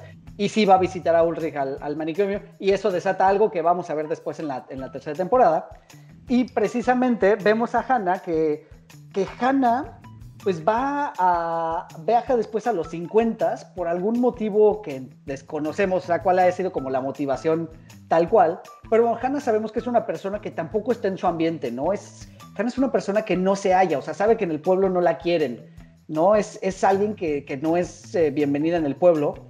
Y, y bueno, pues con justa razón, ¿no? Pues es una... Dale, dale. Ah, bueno, sí sabemos por qué viaja a los 50, porque de hecho Charlotte eh, y Peter le muestran toda la investigación que han estado haciendo y sabe que Mikkel está en los 80 y que Ulrich viajó a los 50 por los registros policíacos. Entonces, Claro, o sea, a va buscando a Ulrich Oh, eh, cierto, no directo, o sea, acordaba. no, no hay más. Por eso llega directo con Egon y le dice que es su Justamente. esposa. claro, y se hace, y se hace llamar Katarina Nielsen. Ajá. Que sí digo, ay, maldita, o sea, ahí lo dejó solo porque... Claro, porque además... O sea, ella, estaba buscando amor, entiéndela. Y no la amaba. pero, Y no me amas, te dejo aquí. no, Eso es pero, o sea, él todavía le dice, sí te amo y voy a dejar a mi mujer, y es como de, eso no va a pasar.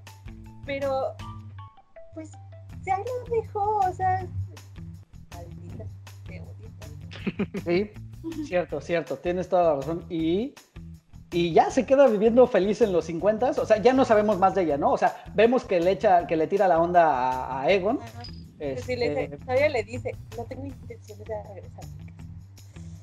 exactamente, ¿no? Y, y por otro lado, ahí conocemos a la esposa de Egon, ahorita se me fue su nombre, Doris. a Doris, que empieza a tener sus ondas con Agnes. No, bueno, ya tenía sus ondas con Agnes. Para ese momento ya había desaparecido Agnes. Ahora, Agnes Sí. también en este momento se nos presenta como un personaje misterioso, porque aparece de la nada con su hijo, ¿no? Con su hijo llamado Tronte. Así es, así es. Y de Agnes no sabemos mucho, ¿no? La vemos ahí, luego la vemos un poquito después cuando está todo lo de, lo de Sigmundus.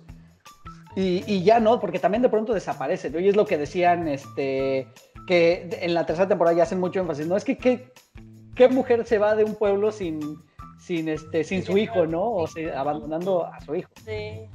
Pero de hecho, además de verla ahí con sus ondas con la mamá de esta Claudia, también la vemos ayudando a Claudia en las Ajá. temporadas anteriores, antes de traicionar a Noah. Cierto. Mm. Es verdad, es verdad, es verdad, es verdad.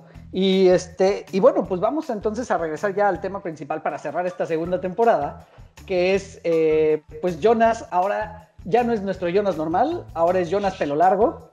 Este. Jonas pelo largo con su cicatriz en el cuello. una cicatriz. Jonas cicatriz, vamos a Jonas llamarlo Jonas cicatriz. Me parece bien. Pues Jonas cicatriz dice, aquí va a pasar algo y pues yo, yo voy a ir a, o sea, quiero ir a rescatar a Marta del, del, del, este, del apocalipsis, ¿no? Eh, vuelvo a lo mismo, un apocalipsis como muy contenido, porque resulta que si tienes un sótano te salvas, ¿no? Y eso lo vemos ya un poquito después. Pero bueno, este, pues va, va Jonas Cicatriz a buscar a, a Marta. De hecho, se le aparece antes justo en la escena del lago, ¿no? Y Ajá. este. Cuando y trata de salvar a su papá. Sí. Exacto. Sí. Exacto, exacto, exacto. Aquí lo único que me parece y me brinco un poquito es de cómo. O sea, Marta no se dio cuenta que su Jonas de antes traía el pelo corto Tenía y el que cabello aparece largo, después. sí. No, pero se lo esconde hábilmente en la hoodie de su. Y segura- Y seguramente huele feo porque no se ha bañado en no sé cuántos Sí, días. eso sí, eso sí. Bueno, pero mira, es como, ah, como una vez platicábamos, ¿no? A, a qué han de leer los alemanes que no se bañan. Ya lo es como un mexicano que no se baña. No, no, no, ya, ya lo comprobé. Los alemanes no huelen mal. Los alemanes Ah. huelen muy bien. Ya, Ok. ¿Te Comprobado. puedes hablar alemanes, Eric? me puse a hablar alemán. Fue una investigación. A esto fui a Alemania nada más. A lo mejor no, este, a lo mejor no, no olía mal. A lo mejor los días de no bañarse le dieron un buque especial. Puede ser, puede ser. Está añejado. este- Estaba añejado. Y bueno, Como ahondamos los más, en buenos esta relación, ahondamos más en esta relación y en esta, eh, pues sí, esta, pues esta historia de amor que tienen ellos dos para, pues finalmente ellos, pues Jonas quiere que sobrevivan, ¿no? Y que sobrevivan al, al apocalipsis. Y, justo en el momento del, apocalipsis, este, pues se, se nos viene el momento más, pues como pues sí, como un poquito revelador, ¿no? De la, de la, de la serie, ¿no? Porque también llegó un punto donde en las conversaciones entre Adán y Jonas, también Adán le decía, es que con todas estas parábolas, le decía, yo tengo que hacer algo para que siga sucediendo, ¿no? Incluso en esta revelación donde él se quita la, la como cosita que trae en el cuello para decirle, yo soy tú, ¿no? Y tú te vas a convertir en mí. Y entonces tenemos que hacer algo, ¿no? Y justo este es el punto donde Jonas se enoja y es donde dice, no, basta, voy a jugar con el pasado todo lo que quiera, ¿no? Y, y no sabe que eso es precisamente lo que va a provocar el resto del- de los acontecimientos, ¿no? Y en este, en este, pues como caos del apocalipsis, porque pues ya el detective Clausen, que anda hurgando por ahí en la planta nuclear, destapa los barriles, sale la materia, la, la- la antimateria. eh, al mismo tiempo en la temporada 1, Jonas está abriendo el, Jonas Hippie está abriendo el portal, eh, digamos que se suceden ya todos estos acon- acontecimientos del apocalipsis, va a explotar todo y, y se nos aparece, eh, bueno, Jonas está con Marta en un, en un, pues en un momento romántico como estos que mencionan de somos el uno para el otro, etcétera, etcétera, y te voy a armar por toda la vida, etcétera. Y se nos aparece, sale, sale por ahí, aparece en escena el buen Adán. ¿Y qué hace nuestro buen Adán? Ton, ton, ton. se despacha a Marta, ¿no? Se despacha y le dice, dejando a Jonas diciéndole, pues, es algo que tengo que hacer, ¿no? Y Sí. entonces claramente haces clic donde, bueno, Jonas se va a convertir en Adán y Adán va a terminar matando a Marta. ¿Pero por qué? ¿No? Y Y ahí parece que ahí va a terminar todo. dice la metáfora de las tres vidas. Eh, cuando pierdes la inocencia, cuando pierdes no me acuerdo qué y cuando pierdes la vida. ujú. Ajá. Y si tú acabas de perder la inocencia. ¡pah! Ajá. Correcto. Y deja a Marta desangrándose. Sí, y también se te olvidó, o bueno, no tocamos el- que en toda esta temporada hay una estira y afloja entre Claudia y Adam eh, por manipular a Jonas, por, por guiarlo más bien. ¿Cierto? Porque uno trata de guiarlo para que se transforme en Adam y otro, y la otra está tratando de guiarlo o, o mostrarle el camino hacia la luz, como ella lo llama. Claro, es verdad. Sí, sí, sí, es verdad, no, no lo habíamos mencionado. Y es lo que te digo, aquí Claudia tiene mucho peso, pero hay algo que a mí no me cuadra de ella como personaje. Insisto, cada que salía como que me causaba cierta aversión de cierta manera. Yo la adoro. La verdad, sí es mi segundo personaje favorito. Sí, es súper chida. Yo la adoro. No, no, no, no, no es muy buen personaje, ¿no? Y ahorita vamos a llegar a la conclusión, pero bueno, eh, a mí me causaba ese, ese pequeño, pues sí, como, como, como indicios de aversión. Y este, y bueno, pasa ahora sí el apocalipsis, ¿no? Y entonces ahora sí, todo se van a morir a LB, ¿no? O sea, pensamos que aquí se acabó todo. Y en ese momento viene el gran final de esta segunda temporada, que es que se nos aparece otra Marta, ¿no? Otra Cuando Marta está con- desangrándose la Marta en Cuando- el piso cuando- y está llorando. está. Cuando nuestra Marta se está desangrando, aparece Marta con corte de Dora la exploradora Ajá. Ay, sí. y le dice, ven conmigo si quieres vivir. Algo, lo- algo como lo que diría Terminator, básicamente. Ajá. Sí, sí, sí. Y pues, ¿De, qué época eres? correcto. La No me- pregunta justo eso es iba mencionar, pero no me acordaba cómo era. el- ¿Desde qué mundo? Ajá. Ahí sí yo dije, oh, Ah, canijo, sí. Sí. Correcto. Saca una máquina del tiempo, la verdad es que mucho más estilizada, más Ajá, parecida a una bonita. pokebola. Y desaparecen.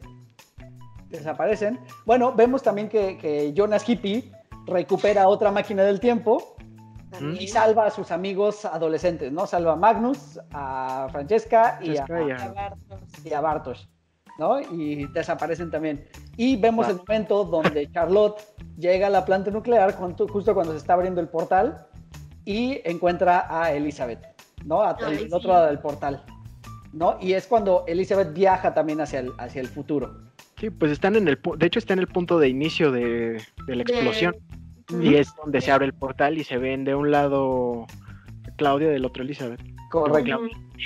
Este, Charlotte. Charlotte y Elizabeth. Charlotte, Ajá. está Elizabeth jala Charlotte, Ajá.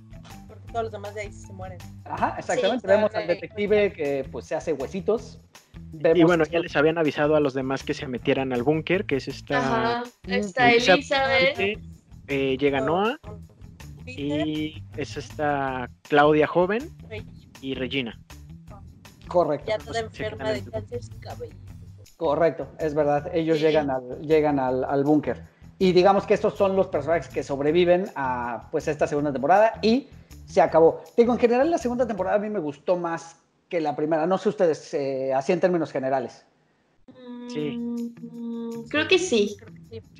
Te digo, el jaleo que traen entre Claudia y Adam me encanta, el, cal- el jaleo que hay entre Claudia y Noah también me encanta, todo lo del arco de Agnes está muy bien. Lo que no me gustó, que me gustó hasta la tercera temporada, fue el, ay, es que te amo tanto, yo no sé, parte de Marta.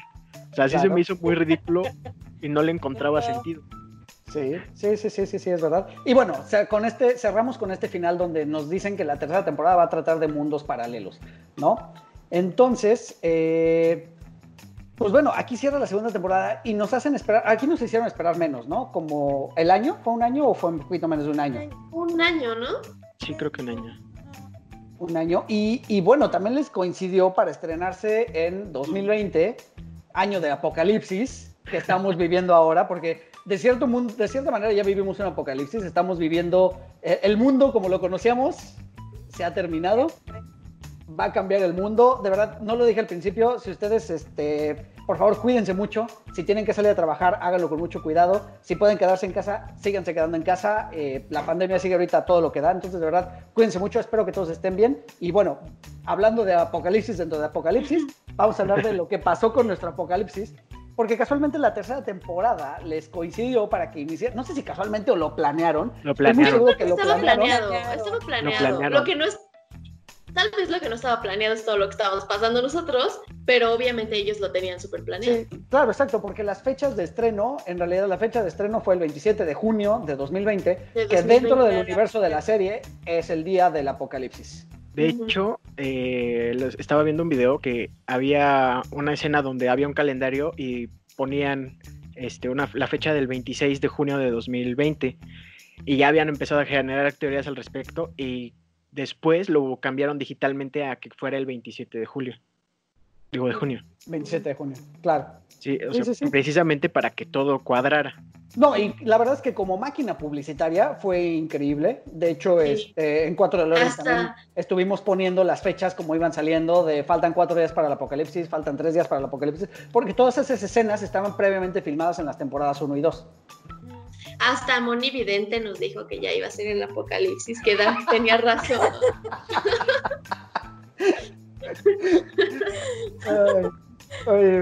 Punto y aparte, eh, va a salir ahorita un documental, una serie El documental de de Walter Walter Mercado, Mercado. ¿no? Lo quiero ver. Yo también estoy ahí, me, me- siento que va a estar muy divertido. Pero te, te va a mandar todo su, lo que todo, le sobra. todo, ¿cómo todo, todo, todo, lo que me sobra. Lo que le sobra. Te doy lo que me sobra. Este, bueno, regresemos a nuestro tema. Y arranca la tercera temporada. Tercera temporada, ¿qué impresiones les dejó? Muy fuerte. Muy fuerte. ¿Quién quiere Mira, eso fue, eso fue. Dale, dale, dale. pues. fue. Es como cuando estás esperando comer algo de lo que tienes muchas ganas y tienes dos eh, posibles eh, soluciones. Que es que vayas a un restaurante y te sepa horrible y lo odies y no, no, o sea, odies que hayas tenido ese antojo por tanto tiempo o que sea la cosa más deliciosa que te has comido y que era todo lo que esperabas. Y esa es la sensación que dejó en mi Cierto. Dark. Que terminó, o sea, cerró bien eh, y creo que tiene que ver con lo que dijiste al principio. Creo que es una serie que escribieron de principio a fin desde el principio, ¿no? Y creo que eso le dio mucha coherencia. Entonces, para mí eso fue lo mejor. O sea, que estaba con, con, eh, o sea, me gustaba tanto que tenía miedo de que saliera todo muy mal y, me- y terminara Sí. muy decepcionada. Entonces, al momento de que terminó, de verdad quería llorar mucho porque fue hermoso. Y dije, ok, lo lograron. Estoy feliz, estoy contenta y puedo seguir con mi vida mejor que nunca. Cierto, es verdad. ¿Qué te pareció, Lili, la tercera temporada? A mí me gustó muchísimo. O sea, sí hubo episodios que se me hicieron como un poquito tediosos, pero a mí me encantó que a la mayoría de las historias les dieron una solución. O Ujú, les, o les dieron el desenlace que realmente yo siento que merecían. Sí. A mí, digo que aquí siento que sí le dieron un poco de desenlace a la, la historia de, o sea, como que sí explican un poquito más cómo es que él llegó y por qué llegó a Binden. Siento que sí estuvo bien eso y pues en general la- hubo historias que igual. O sea, como que sí me gustaron los finales que tuvieron. Lo único que me frustró un poquito, un poquito mucho, fue que nunca dejaron explicar a Bolet qué le había pasado en su ojo. Y que la verdad sí me quedé así de cuando lo estaba viendo que ya no traía parche, fue así como de ay sí, y lo alejan y lo ves sin brazo y pues Sí. no puede salir completo ver. en ningún mundo. Voy a extender, antes de pasar contigo, George, voy a extender una discusión que escuché en otro podcast. ¿Qué es más importante para un policía? ¿Tener los dos brazos o tener los dos ojos? Pregúntale a Nick Fury. ¿Eh? Buen punto. Pero la visión de profundidad es la visión de profundidad.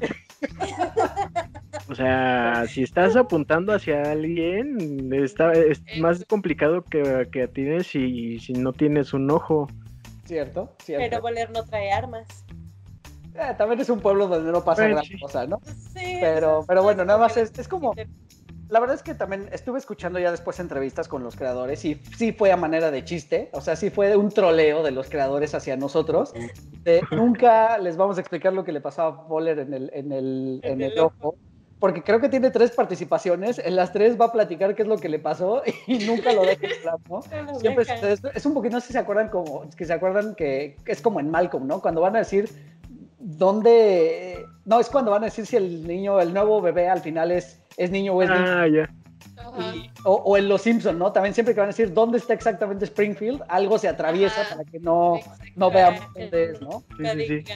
Entonces es un, es un poquito un chiste, ajá. Es que sabes que yo, yo soy muy clavada con, con el universo en el que vivimos y si hay otras dimensiones y bla, bla, bla, y de cierta manera que estamos conectados con esas dimensiones y, y que si estamos viviendo otra vida siendo nosotros, pero estamos viviendo otro universo, no sé. A veces eh, creo mucho en esas cosas. Y algo que me resultó muy interesante, por ejemplo, de él, es que sí o sí va a estar mutilado, ¿sabes? O Cierto. sea, estás conectado.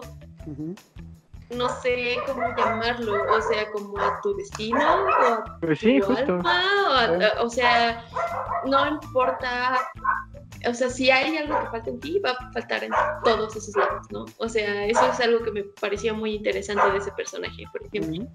Sí, sí, sí. Por ahí tenemos un invitado al podcast que está queriendo dar su opinión. Dice que estamos todos mensos. Exactamente. Sí, porque lo veo muy furioso. Está muy enojado. Lo escucho muy furioso. Es Sí, que ya no sé. le pareció que Adán fuera Jonas, este, para Gretchen. no quería que fuera Gretchen. Lo, lo, escucho, lo escucho furioso. George, tu opinión de la tercera temporada. Se enojó porque no hablamos de Gretchen, la perrita de Claudia. Estúpido perro. No, no, si lo piensas, es un, o sea, el, el perro es un detonante como en John Wick. O sea, sin el perro También. no explota también, ¿no? Ahí. Es que para esa paradoja, el perro es El la. perro es el detonante, correcto. Sí, sí, sí. George, tus impresiones de la tercera temporada.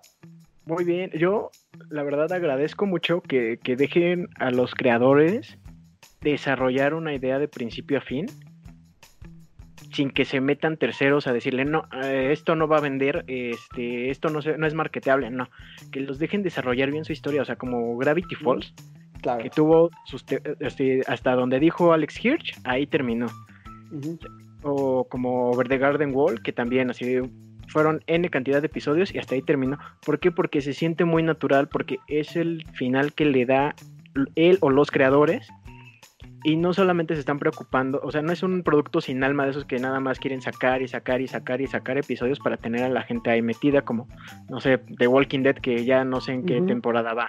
Claro, correcto. Es, se agradece mucho y, y se nota, se nota que le pusieron corazón. Y por eso, por eso me gusta más, aún más esta, esta serie. Sí, a mí me gusta, a mí me gusta de esta tercera temporada precisamente eso, que el final es un final muy bien pensado, es un final que ahorita quiero que lleguemos a ello, les voy a platicar algo, pero es un final que te deja satisfecho. O sea, en general, eh, no, se puede repetir ese chiste, ¿no? De es un final triste o es un final feliz, ¿no? Pues Es un final y- y ya, ¿no? Literal aquí es un final y ya, eh, pero me deja bastante satisfecho al que, como bien mencionábamos, ¿no? Se llega bien, se llega con todo estructurado. Me gusta que todos esos misterios que abrieron en temporada 1, temporada 2 y todavía temporada 3, seguían abriendo misterios y todos los fueron cerrando. Todos, absolutamente todos, ¿no? Incluso el misterio que quiero abordar ahorita, que se queda abierto, entre comillas, se queda abierto con justificación, ¿no? No es que se les haya olvidado, sino lo dejan abierto con, con justificación. Y eso, y eso yo lo agradezco, que cada pequeño detalle se va cerrando. Vuelvo a lo mismo. Son cositas, como dice George, que son hechas con mucho corazón. Mencionaba lo de la, la cadena que, que tiene esta, la mamá de, de Catarina. La de este, San Cristóbal, ¿eh? la de San Cristóbal, la moneda que se encuentra por ahí, esta Charlotte que trae este Helge todo el Helge. tiempo. O sea, esos pequeños detallitos también los toman en cuenta, ¿no? Eh, y eso creo que está muy bien, o sea, es, es fabuloso y como dices, vale la pena cuando dejan a los creadores trabajar en algo, ¿no? Y no los fuerzan a, a esto nos está pegando, extiéndelo, ¿no? Y alárgalo y algo y que estiren, estiren la liga lo más que se pueda, a ver hasta qué punto da, ¿no? Creo que eso está muy bien. Eh, ya saben mi opinión que yo tengo de, Netflix. Yo, ya saben que yo opino que Netflix saca mucha basura en general. Es obvio porque no quiere gastar en sus propios, o sea, no quiere gastar más bien en contenidos ya existentes, sino su modelo de, de negocio ahora se transformó a hacer sus propios contenidos. Entonces tienen que sacar montones de cosas, ¿no? O sea, tienen que para satisfacer también, sobre todo, sobre este modelo de negocio donde avienta una serie y no lo hace semana a semana como lo hace a lo mejor HBO, sino que avienta todo de un jalón. Entonces eso es obvio, ¿no? Que tiene que sacar millones y millones de cosas. Y pues también, pues cuando haces una producción tan grande y tan en masa, muy pocas cosas van a ser de calidad, ¿no? Y Netflix tiene muy pocas cosas de calidad, pero si le escarbas, te vas encontrando con estas pequeñas cositas, porque Dark no fue de sus cosas principales. O sea, Dark cuando salió, de hecho es la primera serie que hicieron original de Netflix en Alemania, ¿no? Eh, por ejemplo, también eh, Corea lo hizo con Kingdom, ¿no? Eh, ese tipo de cosas. México, México con Club de Cuervos, pero bueno. Este, vaya, a lo que voy es eso. Se agradece que Netflix no haya forzado a los creadores a seguir avanzando, ¿no? Por ejemplo, hoy nos despertamos con la noticia también de que Sabrina ya la cancelaron porque ya no dio para más, ¿no? O sea, no se, o sea, no lo hicieron de la manera correcta y ahí murió. Entonces se agradece todo eso, se agradece que sea una serie que, termina bien y que termina con, con- mucho corazón y que cumplió con muchas expectativas. Hasta el momento de hoy yo no he escuchado a alguien que esté decepcionado. Eh, no es perfecta, no es una serie perfecta. O sea, sobre todo la tercera temporada tiene pequeños detallitos. Lo que decíamos, se vuelve repetitivo, o bueno, lo que mencionaba, se vuelve repetitivo lo de los montajes musicales. Esta onda de que hay un episodio en particular, me parece que es el 7, donde te ponen las fechas de a qué fecha estás llegando y te lo ponen, aparece 10 veces la fecha en la pantalla. Eso es algo que no pasaba en las temporadas anteriores. Aquí lo hacen porque, insisto, quieren explicar tanto que, que, dicen, no quiero que mi público se pierda, ¿no? Entonces le voy a poner eso, ¿no? Estas pequeñas cosas. Y lo que empieza a pasar también de pronto con, con estas transiciones muy a lo chavo del 8 de pronto, de... Las chupaditas de tiempo. Exactamente. Es la que te iba a decir, así lo pusimos mi hermano y yo, chupaditas de tiempo. Exactamente. Pero, pero es que no es de tiempo, es, es así como de, de, de mundo, porque de hecho De mundos, casi casi el cambio de mundos. mundos. Sí. Exactamente. Son pequeñas cosas que no me gustaron, pero, por, eh, insisto, no es perfecta, pero es muy buena en general. O sea, en términos generales, es muy buena. Diría mi mamá, unas por otras, ¿no? O sea, o sea, la verdad que prefiero que se vaya del lado de historia, de vamos a cerrar, a ya al momento como Sí. de ejecutar. O sea, creo que hubiera prefer preferí esto a que hubiera sido al revés, ¿no? A lo A ver. mejor que Ujú. Una pregunta rápida para los tres. ¿Hubiera aguantado una cuarta temporada? Yo digo que no. yo también creo que no. Estamos de ¿Sabes acuerdo. qué? El, el- lo que he estado pensando es que se haría muy cansino el tener que explicar todo el, toda la trama del otro mundo, porque son cambios muy sutiles y no tendría mucho caso que hicieran eso. Exacto. Cierto. Cierto es. O sea, son cambios sutiles, pero que sí abonaron también a que se condensara mucha información en muy pocos episodios de pronto. No. Y- es y un esos poco contradictorio, pero tienes toda la razón. Cosas del primer mundo, del mundo de Jonas. Sí, también te doy ayudaron mucho. absolutamente la razón. Sí, no, no, no, te doy toda la razón. No daba por una cuarta temporada, pero sí apretó un poco los acontecimientos en esta Sí. tercera. No, fue Sí. como, dice bien Poli, dice su mamá, eh, unas por Unas otras. por otras, sí, la verdad. Entonces, eh, y bueno, pues arranca nuestra tercera temporada. ¿Quién se quiere arrancar con la tercera temporada? Lili, Ahora no fui yo. Pues digo que a mí sí me gustó, o sea, se me hizo como pesada las- los primeros capítulos, pero en general me gustó mucho, me gustó que te digo que hubo como desenlace para varias historias. Para mí, yo siento que de las mejores historias que tuvo desenlace fue la de Alexander, porque ya que murió Regina, él le confiesa a este, a este Bartos su verdadera identidad y le enseña un papel que dice que después de 33 años hay un misterio de un asesinato que todavía no se resuelve y que yo ahí siento que bueno, sí, o sea, Alexander mató sin querer, puede que haya sido su amigo, yo no sé, este, mató al, al tal Alexander Ujú. y pues se escapó a Binden porque lo estaban persiguiendo y pues cambió su nombre. Correcto. Entonces, para que precisamente no lo encontraran. Entonces, Correcto. A mí esa conclusión que le dieron a este personaje a mí sí me gustó. A mí sí se me hizo coherente. ¿Sí? Pero también me dan a entender que, por ejemplo, en, bueno, a mí un, de repente así la vi con mi mamá y de repente me preguntaba, pero ¿por qué en el mundo original no sale él? O sea, si él no tiene nada que ver con los incestos que hubo. Y fue así como de, bueno, pues es que no. No llegues ahí todavía. Ah, ok. Te voy a parar. Te voy a parar. Porque quiero guardar eso para un poquito más adelante. Ah, bueno, perfecto. Pero sí, no, sí, sí vamos a tocar eso, pero un poquito más adelante. Eh, quisiera nada más rápido entrar donde, pues empieza las- las- la tercera temporada y nos mandan a Mundo Marta, ¿no? Vamos a llamarle, ¿cómo quieren llamarle? ¿Mundo Marta o Mundo B? Mundo Marta, Mundo Mundo Marta. Marta, Mundo ¿no? Mundo Marta, ¿no? Ah, Y empezamos a pimponear, ¿no? Entre Mundo Marta, Mundo Jonas, Mundo Marta, Mundo Mundo, Jonas. Mundo Jonas. Y nos damos cuenta de que, como dice Jorge, hay cambios muy sutiles, pero que son cambios a final de cuentas. Ahora, algo que me pareció muy inteligente, si ustedes se fijan, todas las casas están invertidas Ajá. en Sí. su Sí, orden. de hecho. Todo ¿no? La entrada, si estaba a la izquierda, está a la derecha, la cama está en el otro Sí. lado.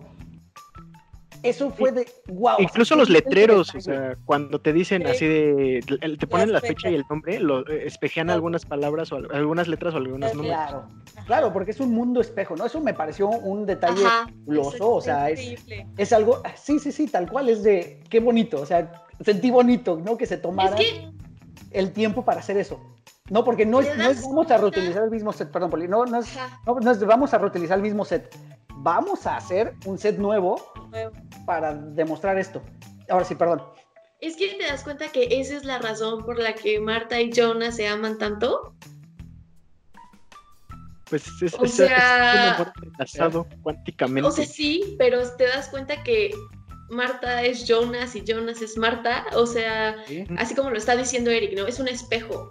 Y ellos son como, bueno, es que no quiero decir lo, que viene más adelante, pero ellos dos están viviendo lo mismo, creando lo mismo, eh, tratando de solucionar lo mismo.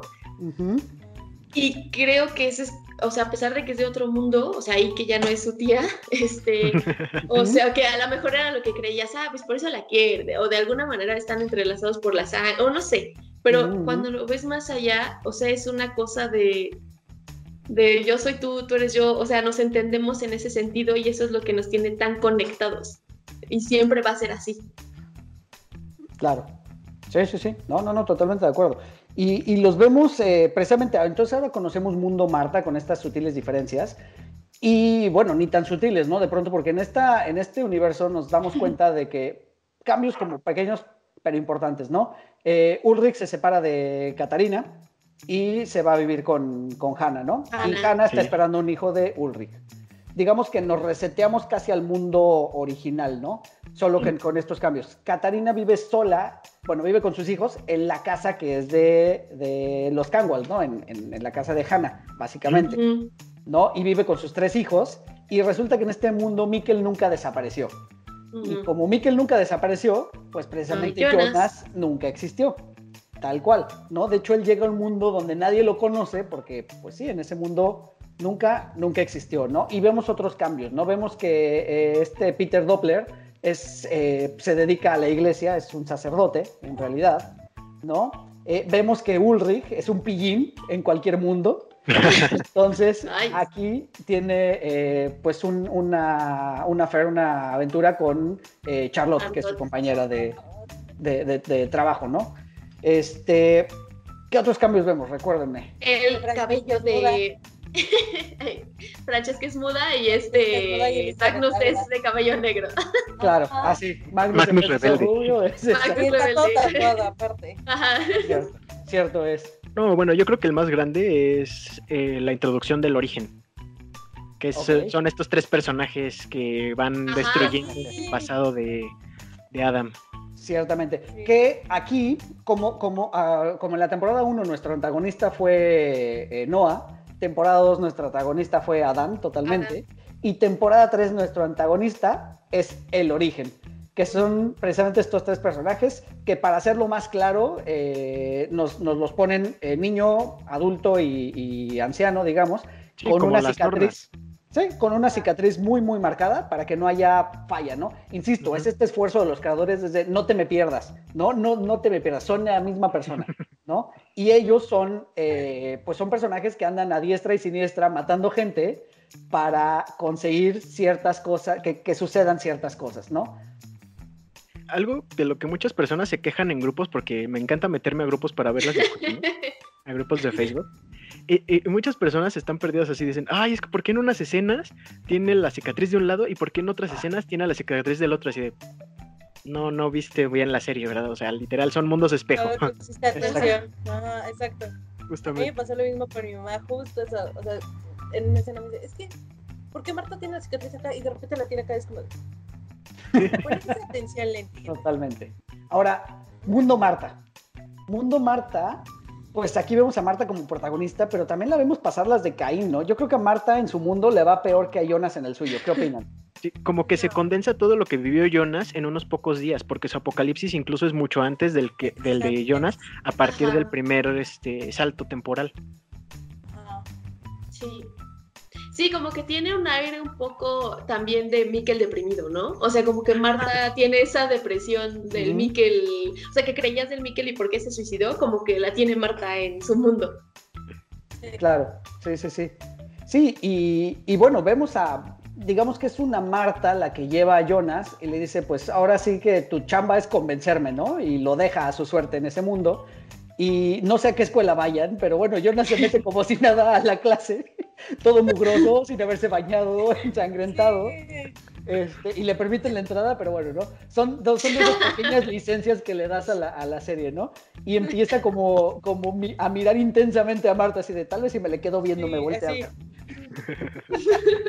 Tal vez si me le quedo viendo se sentirá tan rara que tenga que hablarme. Exacto. Sí. Sí, la ves de una manera muy acosadora, pobre. Que- creo que, bueno, al menos yo como persona en general, o sea, yo hubiera visto que un loquito así me está viendo, si me hubiera espantado, o sea, hubiera sido, ya mejor ni termino de ver la clase, yo con permiso". No, como dice, como dice Eric, para empezar a entrar a la clase así, Sí, entonces y su como, explicación de que, de que el profesor le pregunte que por qué no está en la lista, de faltaban firmas. Ah, Sí, claro, ah, bueno, claro, claro, Sí, claro. porque además esa, me encantó esa explicación, o sea, ok, Y- cualquier escuela puedes entrar así. Y, y bueno, finalmente, pues aquí Marta, eh, igual yo entiendo que para propósitos de que avance la trama, muy rápido acepta la historia de, de Jonas. Este, y muy, vamos, vamos a darle la justificación de que están conectados, ¿no? En los dos mundos. Vamos a darle ese, vamos a entenderlo de esa manera y por eso le cree. Y, a lo que iba yo con lo que con eso de que Marta pues pasa, las pasa feas, o sea, de verdad se las ve negras, porque Marta es totalmente manipulada, ¿no? Durante todos estos episodios. O sea, llega, llega Marta a mediana edad y le dice una cosa, y luego aparece Marta anciana y le dice otra cosa. Bueno, viene esta revelación que es la que creo que querías mencionar, que es este, el, este, esta paralelismo con, con el pasaje de la Biblia de Adán y Eva, ¿no? Donde uno, uno es, es, o sea, donde finalmente confluyen en un punto, ¿no? Para, porque son el origen de todo. ¿no? Precisamente. Y también leía por ahí en unos comentarios muy interesantes que precisamente el origen se presentan en tres, porque decía que hacen también rela- eh, relación a que Adán y Eva tuvieron, eh, no dos, sino tuvieron tres hijos, Ujú. ¿no? Que fue. Caín, Abel y no me acuerdo del tercero. Set.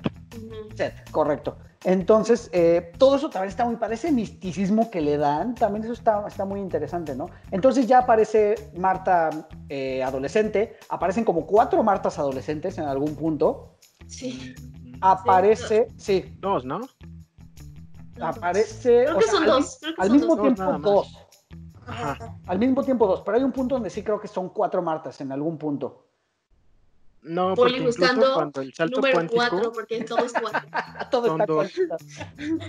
Y, y este y bueno, se nos revela esto, ¿no? Que entonces aquí Marta es la que genera todo. Marta es la que genera el apocalipsis y pues sí, Marta es la contraparte de Adán en el otro mundo, ¿no? Y pues finalmente es un ciclo, nos dejan muy claro y nos repiten muchas veces que un ciclo que se tiene que este, repetir millones y millones y millones de veces.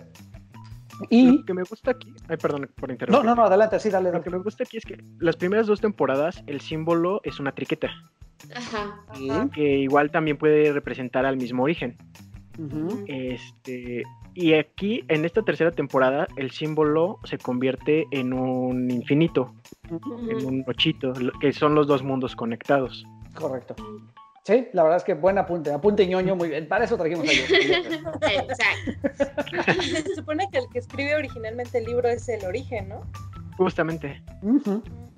Sí, o sea, Ah, el, origen va guiando todo en el mundo de Jonas. Ajá. Así es, así es, así es. Y este, y bueno, vemos a, a- a nuestra Marta entonces ser pues manipulada, 100%, bueno, a nuestra Marta B, este, ser, ser, manipulada.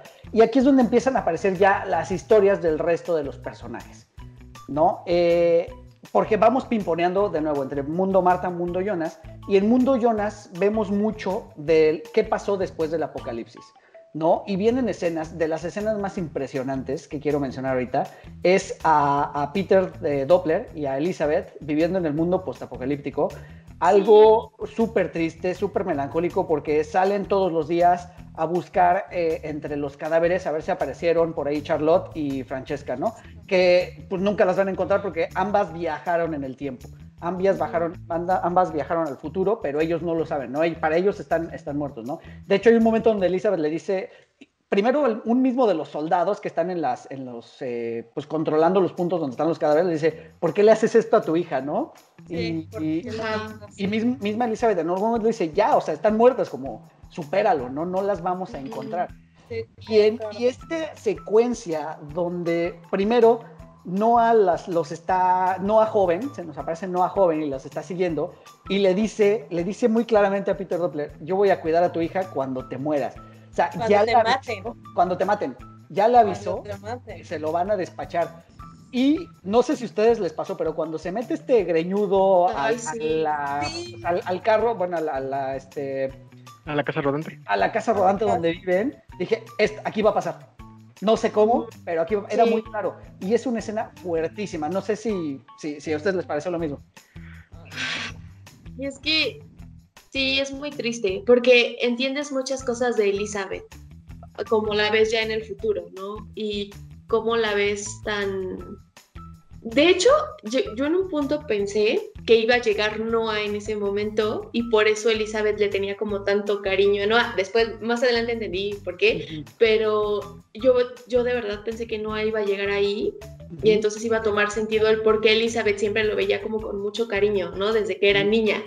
Yo pensé que iba a pasar eso. Pero sí es muy triste lo que le pasa a Elizabeth también. Totalmente. A mí se me hizo sufrir esa escena, o sea, sobre todo por el trauma que pasa a ella, ¿no? Porque primero, o sea, la golpean, la intentan violar, y luego, aparte de todo, matan a su papá por defenderla a ella. Entonces es como de, oh, no, ¿por qué? Sí. Y pues sí, obviamente, bueno, ella se va con Noah y él la cuida y la protege y todo, pero, ay, no, no sé si sí me hizo sufrir mucho esa escena.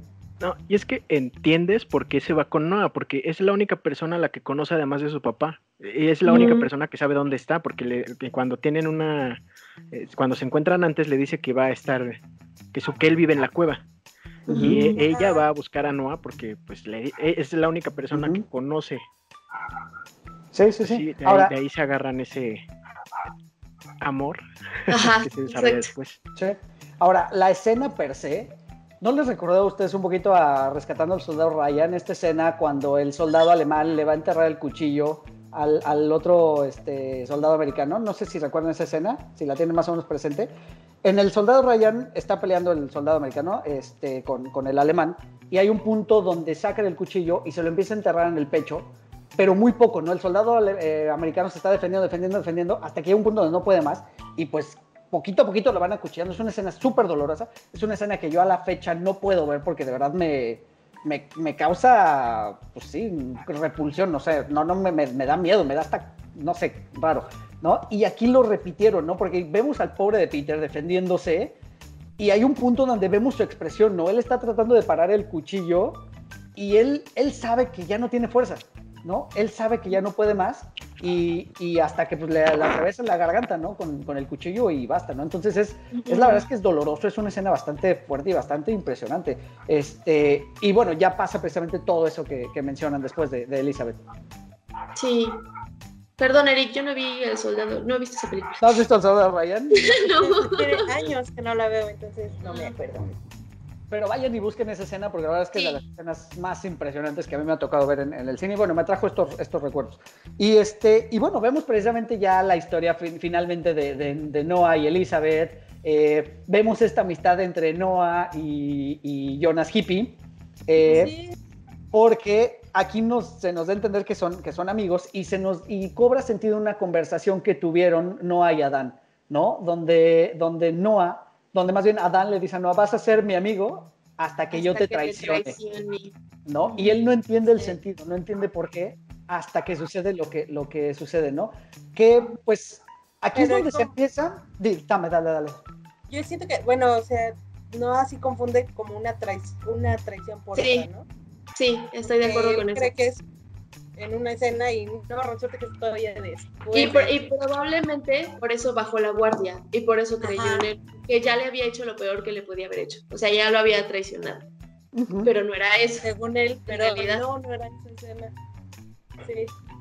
Sí, no, no, no, estoy este, totalmente de acuerdo con eso. Y también, eh, bueno, vemos, vemos eh, cómo ya tienen a su hija.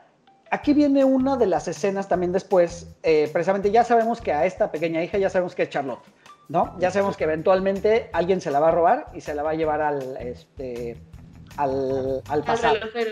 Precisamente se la va a llevar al relojero. Tan. Y aquí lo único es que sí tenemos que darle licencia, porque también, o sea, a Charlotte la manda a Dan y le dice, te tienes que robar a ti misma y llevarte al pasado. ¿Por qué? ¿Quién sabe? Pero tú... Pero hazlo, ambas, ¿no? a Charlotte y a Elizabeth. Sí, claro, a Charlotte, a Charlotte y a Elizabeth eh, más, más grande, ¿no? Aquí es donde digo, la temporada no es perfecta porque tiene estas pequeñas fallas donde ya el personaje no tiene motivación, no, no es la motivación de Ulrich en la primera de, de, ir a matar a Helge, ¿no? O sea, aquí hacen las cosas porque se las están diciendo. No sé si coincidan conmigo. No, o sea, sí, pero piénsalo, todos ellos creen en Adán, todos ellos saben que Adán los va a rescatar. Entonces por eso están haciendo lo que les dice Adán. Y obviamente Elizabeth dice, ok, ya pasé por eso y me dolió, pero sé que ella va a estar bien y por eso lo voy a hacer. Y por eso tiene tanto sentido que sean ellas dos. Porque sí. ellas están confiando al 100 en Adán y, o sea, ellas ya saben lo que va a pasar. Entonces tiene todo el sentido que lo hagan. Porque tú, no, a lo mejor tú no harías algo si no sabes si va a salir bien, pero sabes que va a salir bien. Entonces, claro que lo vas a hacer. Sí, sí, sí, sí. Y además, ad ay, perdón, adelante. Perdón, perdón. Es que, o sea, sí, yo sí le hubiera sentido que Charlotte se autorrobara. Porque uh -huh. si no lo hacía, entonces eso quería decir que ni Elizabeth ni ella iban a existir. Exacto. Uh -huh. Y por ende, Francesca, que bueno, es como pues, la compinche, ¿no? Pero pues no iban a existir. Entonces sí tenía, tenía uh -huh. sentido que se autorrobara, ¿no?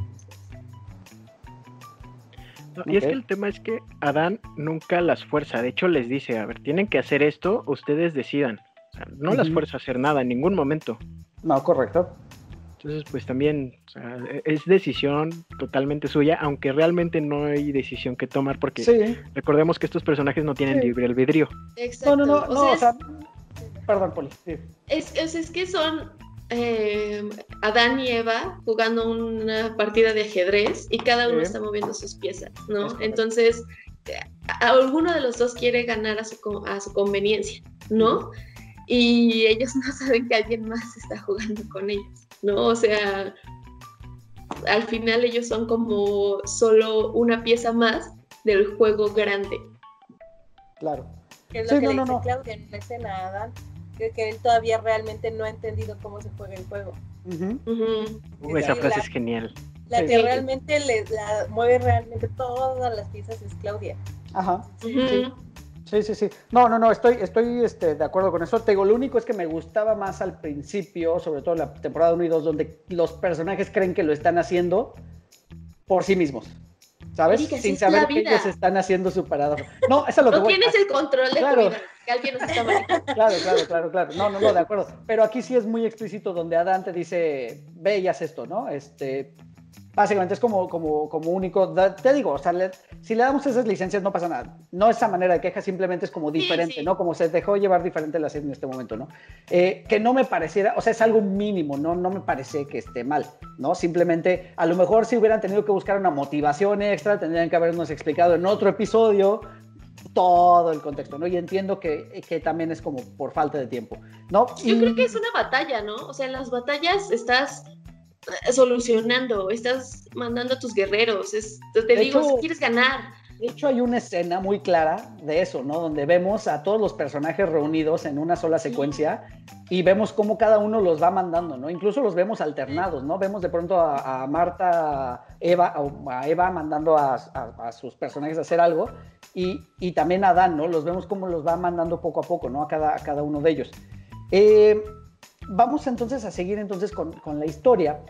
Y eh, Noah, para terminar con, con, el pobre de Noah. Ay, eh, Noah, se ve...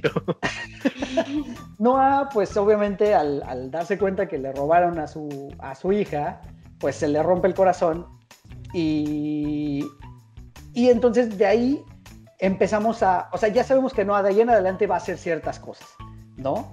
Pero también empezamos a ver a Noah de ahí para atrás y es donde conocemos su origen y empieza en una escena medio random, porque bueno, para esto sabemos que en el mundo Jonas, eh, Jonas Hippie, se, se llevó a, a, Magnus, a Francesca y a Bartos al, al pasado, ¿no? Y quedaron atrapados en el pasado porque la máquina se quedó sin plutonio para seguir operando.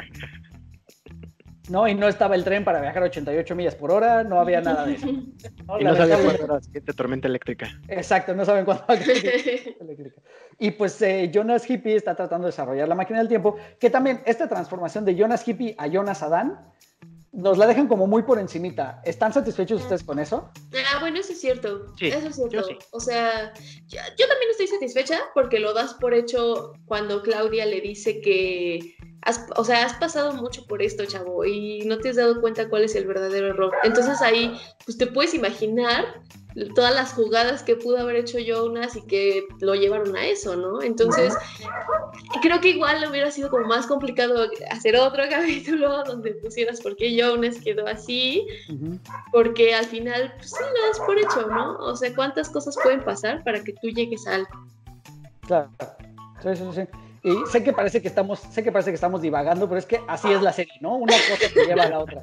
Porque estamos hablando de, de Noah y terminamos ahorita con, con Jonas Adán. Jonas, Jonas. Jonas desfigurado, pero tiene que ver porque hay un punto donde a Jonas desfigurado, ya un poquito más, eh, o sea, ya desfigurado, ya un poquito más crecidito, se le aparece ni más ni menos que Hannah. Su, su mamá lo encuentra de alguna manera y lleva de la mano a una niña de unos. Una niña que unos 5 o 6 años Como- más o menos. no, cuatro o cinco. No, como Sí, está chiquita, la, la Ahora, está muy pequeña. Vamos para atrás. Sí, ¿Quién es Silja? ¿Quién es este personaje que lleva Ana antes de ir a lo que sigue? Aquí la, la que golpea a Jonas en el futuro. Sí, Ajá. Golpeando, golpeando a tu hermano. Sí. A tu hermano mayor, aparte de todo. Sí. Dale duro en la cara. Exactamente, es la que le dice a Jonas bienvenido al futuro. ¿no? Y bueno, Silja resulta que es hija de Hannah y es hija de, eh, de, Egon. de Egon Tiedemann en esta aventura que, que mantuvieron en los eh, 50. Porque Pues también... Me- me- bueno, a mí me dio mucha risa como cuando ella le dice a él que está embarazada y todavía él se le queda viendo y le dice, ¿seguro, ¿segura que es mío? Es o sea, sí es una loca, pero no tan loca. Es con Sí. uno a la vez. Sí, cierto, cierto, cierto, cierto. Fíjate que de ahí hace una situación que también me parece un poquito hilarante, porque en cuanto- incluso cuando, cuando Doris se da cuenta de la aventura que tiene este Egon, va y le, pues, le reclama, ¿no? Le dice, pues ya, hasta aquí nuestra relación, ¿no? Pero también doble cara a la Doris, pues ella tuvo su aventura con Agnes, ¿no? Entonces, Sí. pues los dos ahí, ¿no? Ahí la, la, la, la hipotenusa, dirían los memes. Sí. Oye, yo tengo que, tengo que mencionar algo que me encantó que dijo Hannah, que cuando le dice justamente, es que ustedes son un asco en todos lados, o sea, el otro así como, y ella así como ya he estado en todos los tiempos y todos los tiempos son iguales, ¿no? O sea, me encantó esa frase de Hannah. Es verdad, es verdad, es verdad. Sí, pues le pasa lo mismo en todas las épocas, te vaya. sí, no, ¿No? Y en todos los mundos, porque sabemos que en el otro, el mundo Marta también le va a pasar lo mismo, Sí, exacto. ¿no? Y, y bueno, Sí. entonces Hannah, ya embarazada, pues se, se propone abortar a, a ese bebé y va pues, con una, pues sí, abortarlo de una manera clandestina. Con la Este, señora Ovendorf. exactamente, y ahí se cruza con ni más ni menos que Elena o Helen, que es la mamá de Catarina. Y entonces aquí viene, pues tienen una conversación y yo creo que una conversación, hay dos puntos de vista aquí. Un punto de vista es que es una conversación muy tan profunda que, que Elena se queda como, no, se me apareció un ángel y además me regaló la medallita de San Cristóbal. Este, entonces, más bien, yo, imagínate la vida que llevó Elena para esa edad, 12, 13 años, estar yendo a abortar, no sabemos exactamente por qué razón, o sea, muy probablemente por eh, fruto de una violación o lo que sea, y, y se le aparece eh, Hannah diciéndole que se llama Catarina y tratándola como persona bien, ¿no? Porque nos imaginamos que a, Elena le ha ido muy mal en, la vida, ¿no? Entonces, a lo mejor le tiene cierta devoción o a lo mejor piensa que se le apareció un ángel, tan así que a su siguiente hija le pone Catarina, ¿no? Eh, volvemos a otra paradoja este, en este momento, ¿no? Y eh, bueno, eh, Hannah decide, ok, no voy a abortar y se va, ¿no? Y vuelve a viajar en el tiempo. Y entonces es cuando ya después, no nos explican exactamente cómo, pero llega al, este, llega al pasado y se encuentra ya con este Adán y le presenta a Silja, que es eh, pues su media hermana, la media hermana de Jonas. Pero de hecho, eh, Eva es la que le dice a, a Hannah dónde está este Jonas. Ah, De hecho, no, lo explica, pues, lo explica, le dice, ah, sí, llegó una viejecita muy linda y me dijo, ah, sí, Jonas está por allá, ve con él, te no, está buscando. Pero es que, bueno, ¿no fue Claudia la que le dice cómo encontrar a Jonas? Mm, Pues no, porque de hecho dice que dijo que se llamaba Eva. Cierto, tienes toda la razón. Pero me Y- encantó cuando llegan ellos. O sea, bueno, ellas cuando llegan, que Ah. lo- Bartos lo primero que ve, o sea, es de, ah, Hannah. Y ve a, a Silvia y la ve con ojos de, ay, ahí está. Ay, sí, yo lo amo. Ahora, también a Bartos, a no se le ocurrió preguntar, Sí. a Bartos no se le ocurrió preguntar, ¿cómo? ¿Qué carajos hace ella aquí? ¿Sabes? O sea, ¿cómo Sí. listo para venir aquí? No, Pues habían pasado ya tantas cosas que todo era posible, Ya no realmente. tanto. Ajá. Se normalizó. Normalicemos los viajes en el tiempo. Sí, Sí. es que ese punto, porque hasta le dijo, o sea, este, ha viajado mucho en el tiempo, por eso se ve así medio desfiguradillo. ajá. Cierto Sí. es. Y bueno, pues resulta en otra escena clave, en otra escena poética y en otra escena fuerte, pues eh, Jonas ya deschavetado, ya convertido en Adán 100%, pues decide asesinar a Hannah, ¿no? Porque, pues Sí. porque sí, porque le estorba. Porque la odia. Y- Eh, vieja fea, lo Y eso debe de estar en su lugar. Yo la odio. Qué bueno que la. Yo ahí sí apoyo completamente la decisión de él. O sea, qué bueno que la mató. Y bueno, finalmente sabemos que se lleva a Silja y este, Silja en algún punto la hace viajar a... La regresa, digamos, a esta época, ya cuando es adulta, este, para que Bartos, Bartos, aquí es donde viene ya por fin la redención de Bartos, porque Bartos se enamora de ella. Este, igual en un montaje de secuencias muy rápido vemos que, que tienen a un hijo que se llama eh, Jano, precisamente. Y después, siguiente corte A, está embarazada otra vez y al dar a luz, Silja muere eh, dando a luz a una niña y que le ponen por nombre Agnes. Ahora, aquí quiero hacer un paréntesis. Eh, Jano en la mitología griega es el dios de los dos, de las dos caras, el de las entradas y las salidas. Ok. Es, eh, Ah. eh, ok, ok. es- es- es interesante la mitología. Sí. Me- te digo, tiene mucha mitología metida, no solo judeocristiana, sino también griega. Sí, sí, Sí. sí, no, no, no es al azar lo que, lo que pasa aquí. Y, y bueno, entonces prácticamente uno luego, luego hace ya las, este, las relaciones porque después vemos crecer a este niño que se llama Jano y aparece como Noah, No, joven. Pero aparte Mm. te das cuenta que realmente, o sea, bueno, cuando muere Silja, pues ya aparece Bartos como adulto y es Ujú. al que mata a Noah en el 21. Ajá. Exacto. Que cuando vi esa escena me quedé de, no, mató a su papá. ¿Sí? Ajá. Sí. Sí, o sea, por si, muy por si tenías la duda, porque se resignificó esa muerte. Porque Sí. precisamente, o sea, vemos a, vemos cuando Noah en las, haciendo el- las cuevas mata a su papá o mata a Bartos, te digo, vemos ese personaje se me figura a alguien, a alguien se parece, pero cuando ya lo vemos adulto en esta tercera temporada, dices, claro, era él, ¿no? O sea, sí. se, se confirma todo. Ajá. Yo sí tenía la idea, bueno, la idea de que era él desde la primera vez que lo vi, pero pues a la vez decía, no, igual y no, igual solo se parece, igual es un antepasado, porque quién sabe cómo rayos llegó hasta allá. Pero De ya... nuevo, después- el muy buen este equipo de cast.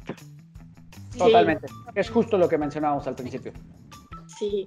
Totalmente, totalmente. Y entonces, pues nos damos cuenta entonces aquí ya la redención de Bartos, que pues Bartos es papá de, de, de Noah, eh, pues tiene un papel importante porque después va a hacer algo también, bueno, ya aquí el antes y el después es muy subjetivo, porque estos viajes entre pasado y futuro son, son este, muy random, sobre todo en esta tercera temporada, y, este, y vemos entonces los orígenes de Noah, ¿no? Y sabemos cómo a Noah, pues, pues pobre Noah, ¿no? No le fue bien ni de principio, de principio a fin le, le, fue, le fue terrible al pobre.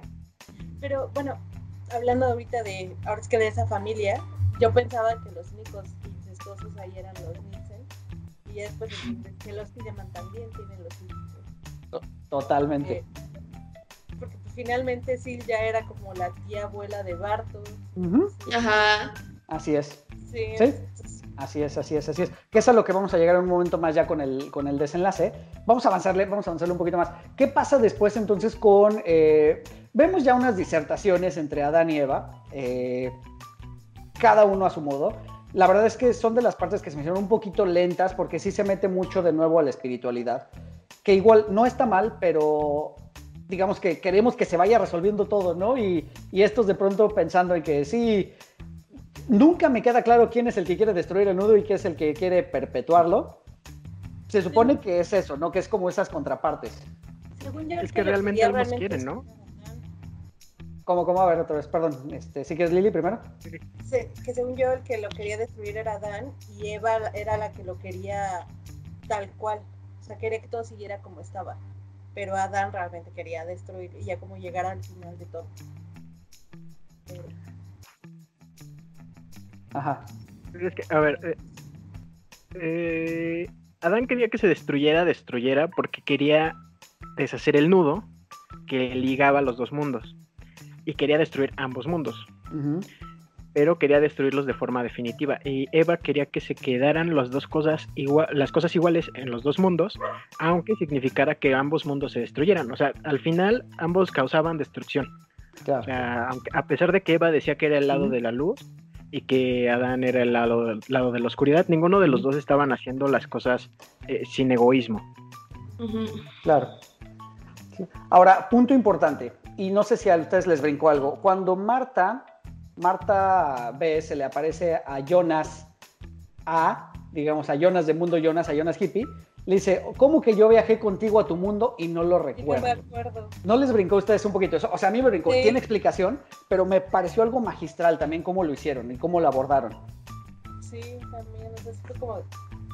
No, espera. Pero pues sí tiene sentido, porque así como hay, digamos, dos Martas en el mundo de Marta, hay dos Jonas en el mundo. de- Jonas. Jonas y Jonas cicatriz. Correcto. Ajá.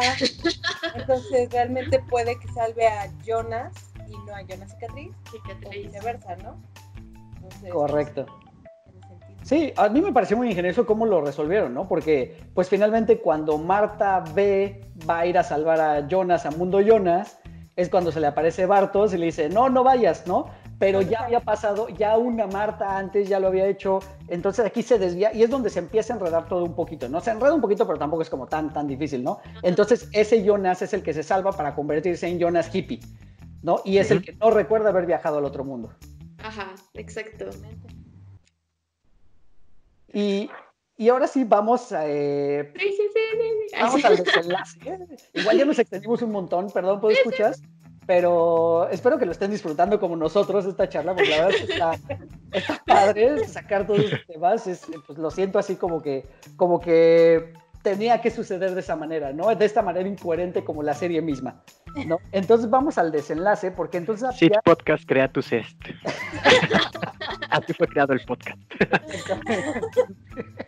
y descubrimos la verdadera identidad, o bueno, la verdadera importancia de Claudia. Claudia es como la Doc Brown de los viajes en el tiempo en Dark. Sí.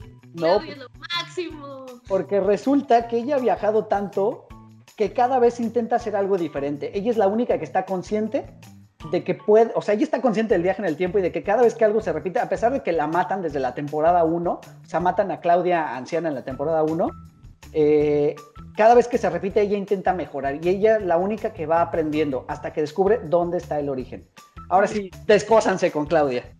Yo, siempre, bueno, yo ahorita pienso que Adán y Eva son como ratones corriendo en una cinta de Moebius. O sea, están corriendo infinitamente haciendo girar sus, sus, sus mundos y creando paradojas hasta el infinito. Por eso el, el símbolo. Y Claudia, Claudia está viendo afuera de eso. Claudia los está viendo correr eh, Ujú, este, en esa cinta sin fin. Y, Y se está retroalimentando. eso- Cada ciclo se retroalimenta con algo nuevo. Ajá, Y es por eso Y que es la que- única que puede deshacerlo. Exacto. Y creo que por eso tiene sentido el que sea Adán y Eva, ¿no? O sea, al final Adán y Eva en la historia bíblica son dos sujetos que pusieron ahí y dijeron, tengan, sobrevivan y a ver si no lo arruinan. A ver, ¡Pum! lo arruinaron, ¿no? Y, y lo arruinan, ¿no? Entonces, creo que es esto, ¿no? O sea, ellos solo están jugando, pero hay alguien más que los está viendo para ver cómo se va a solucionar esto. Y eso está bien loco. Sí. o sea, Claudia sí, al final ya lo entendí, digo, bueno, sí, el único objetivo de ella era salvar a Regina porque era su Ujú. misión, Era su motivación, sí. Y realmente sí, porque en, un cap- en una parte hasta se lo explica a Tronte, o sea, cuando, porque Claudia ya después de que salvó a Regina y todo, después del apocalipsis, manda a Tronte para que la mate. Entonces, y es lo que le dice, o sea, es que tú me tienes que dar, tú la tienes que matar para que yo tenga la motivación de volver a salvarla. Súper fuerte. Y una cosa que así, al principio, la primera vez que la vi, me. Porque para mí, yo siempre estuve con la idea de que Regina era hija de Tom, por de que tuvo. Claudia siempre estuvo con él, ¿no? Pero en ese capítulo justo le dices que yo pensé que ella, yo siempre pensé que ella era mi hija y ella le dice que por mucho tiempo ella deseó que fuera así, Pero pues realmente él no era su padre, ¿no? Entonces Correcto. ya ahí yo me quedé, te juro que yo sí me quedé con cara de, bueno, entonces, ¿quién es el papá de Claudia? De, de Regina, De ¿no? Regina. Ajá, y ya hasta el final ya lo entendí, fue así de, ah, ahora entiendo todo. Correcto. Correcto, sí. De hecho, eh, precisamente bien, bien mencionan, eh, pues sí, Claudia era alguien que veía algo desde afuera, veía cómo se prácticamente se estaban matando entre ellos, literal. digo, literal. Sí. Y, este, y, y ella, pues su motivación, en realidad, porque ninguno actúa como por el bien en particular, ¿no? Ninguno, ni, Adán, ni Eva, ni, eh, ni Claudia, ¿no? Cada uno tiene su motivación. Y la motivación de Claudia es esa, es salvar a Regina, que su, que su hija no sufra, porque prácticamente ella la ve sufrir, ¿no? La ve eh, padecer el, el cáncer. Y, este, y esa es su motivación, ¿no? Entonces se da cuenta que por más que ella haga y deshaga, siempre en cualquiera de los dos mundos, tanto el mundo Marta como el mundo Jonas, fallece Regina, ¿no? Y entonces se da cuenta después de n número de, de- de vueltas al, al- al tiempo, de, de n ciclos, se da cuenta que en realidad esos dos mundos no son los mundos originales. Y se da cuenta de que su hija muere porque en realidad ella no debía de haber existido quizá en ninguno de esos dos mundos, ¿no? Entonces su solución es evitar que esos dos mundos existan porque hay un tercer mundo que ella sabe que está ahí, ¿no? Y es donde viene la solución, que es, eh, y se nos devela este misterio, ¿no? Que, que no sé si se acuerdan, de hecho lo van mezclando, vemos al relojero armar una, un aparato, Ajá. que no sabemos exactamente qué es, y que coincide que justo cuando lo enciende, coincide con, la, con las explosiones, con las aperturas de, de los, este, de los pasajes, coincide con un montón de cosas, pero no sabemos exactamente qué es, ¿no? Hasta que se nos da la revelación de que es el mundo original, ¿no? Y el causante de todo esto es el, es el relojero Stanhouse, porque también precisamente sufrió una tragedia y, este, y bueno, lo que quiere hacer muy, muy a, lo, máquina, a, lo, máquina de- del tiempo de este, la novela, lo que quiere es salvar a su familia de esa tragedia. Hay dos cosas. Yo pensé que er- esa parte era de Tauhaus haciendo la otra máquina de tiempo, la, máquina de- del mundo B, Mundo B. Por, sobre todo por, por la forma, por la forma tan redonda. Y también otra, otra cosa, que nos meten su historia muy por encimita, así de, bueno, hablando a Charlotte, está diciendo, no, pues es que yo, yo tenía un hijo, una hija y una nieta y un día se murieron. Y ese mismo día llegaste tú. Pero Ujú. mucho, o sea, yo por lo, men- por lo menos yo lo vi como, ah, bueno, es la historia de origen de Charlotte. Y no, Exacto, exacto. O sea, es como, pues claro, nos pierdes. todo el trasfondo, nos Ajá. esconden todo el origen. Sí. Sí, como Muy bien. diciendo, pues claro, si no hubiera perdido a su familia, pues no hubiera podido cuidar a Charlotte y bla, bla. Sí, o sea, como que piensas todo eso, ¿no? Correcto. Sí, porque hasta él lo dice, ¿no? Que cuando que él se despierta porque escucha un ruido en la tienda y llegan estas dos y le dicen, acabas, le, que le dicen, no acabas de perder todo, pero Ajá. vas a ganar todo a la vez. Y él se queda así como de qué onda y le dan a la niña, entonces.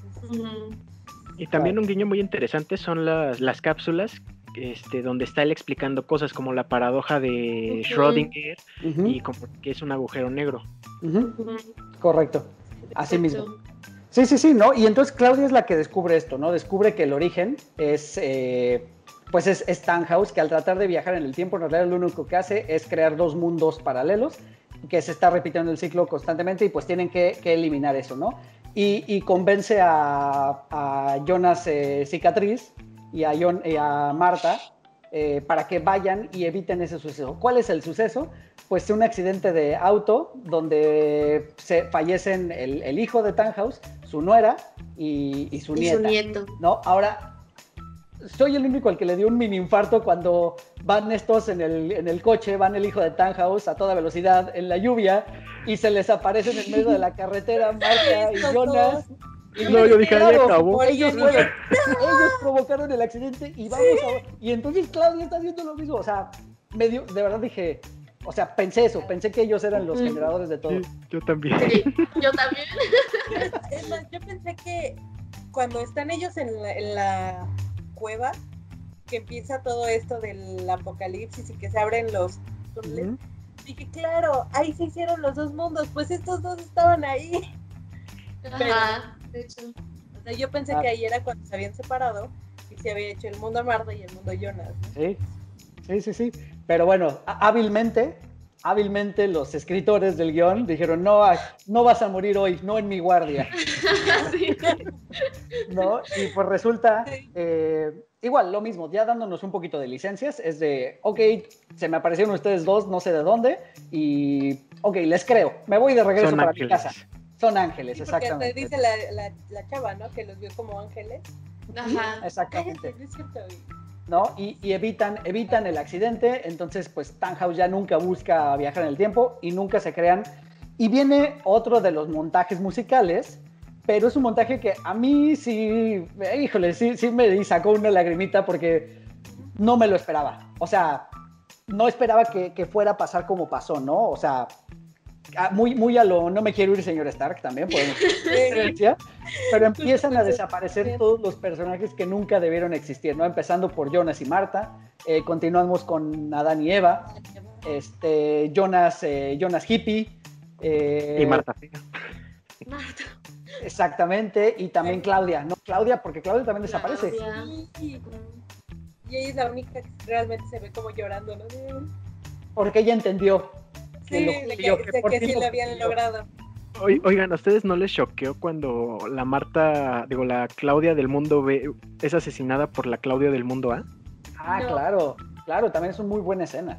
Sí. A mí Sí. me pareció bien, o sea, porque realmente, pues sí, o sea, yo sentía que sí tenía que haber solo una Claudia, Ajá. porque la otra eso sí. Claudia estaba muy en el papel de yo tengo que hacer lo que Eva dice y lo que Eva me ordena Justo, justo, Entonces, pero, pero de, sí. No, o sea, hay, un, hay algo más, no solo lo que ellos dicen, porque ellos no tienen ni idea. Es la única que se. Es la Mata única a que sí se misma. mata a sí misma, ¿verdad? Sí, Sí. creo que sí.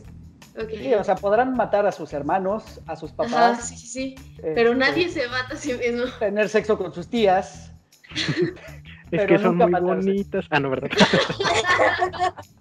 Pues ya ve, a mí la que me impresionó fue Agnes, o sea, cómo se metió con el, ok, es el origen, lo que tú quieras, que era algo así como su sobrino tataranieto, una cosa extraña así. Y estaba horrible. Pero es que necesitaba hacerlo, o sea, eso fue más por dogma que por otra cosa. Correcto.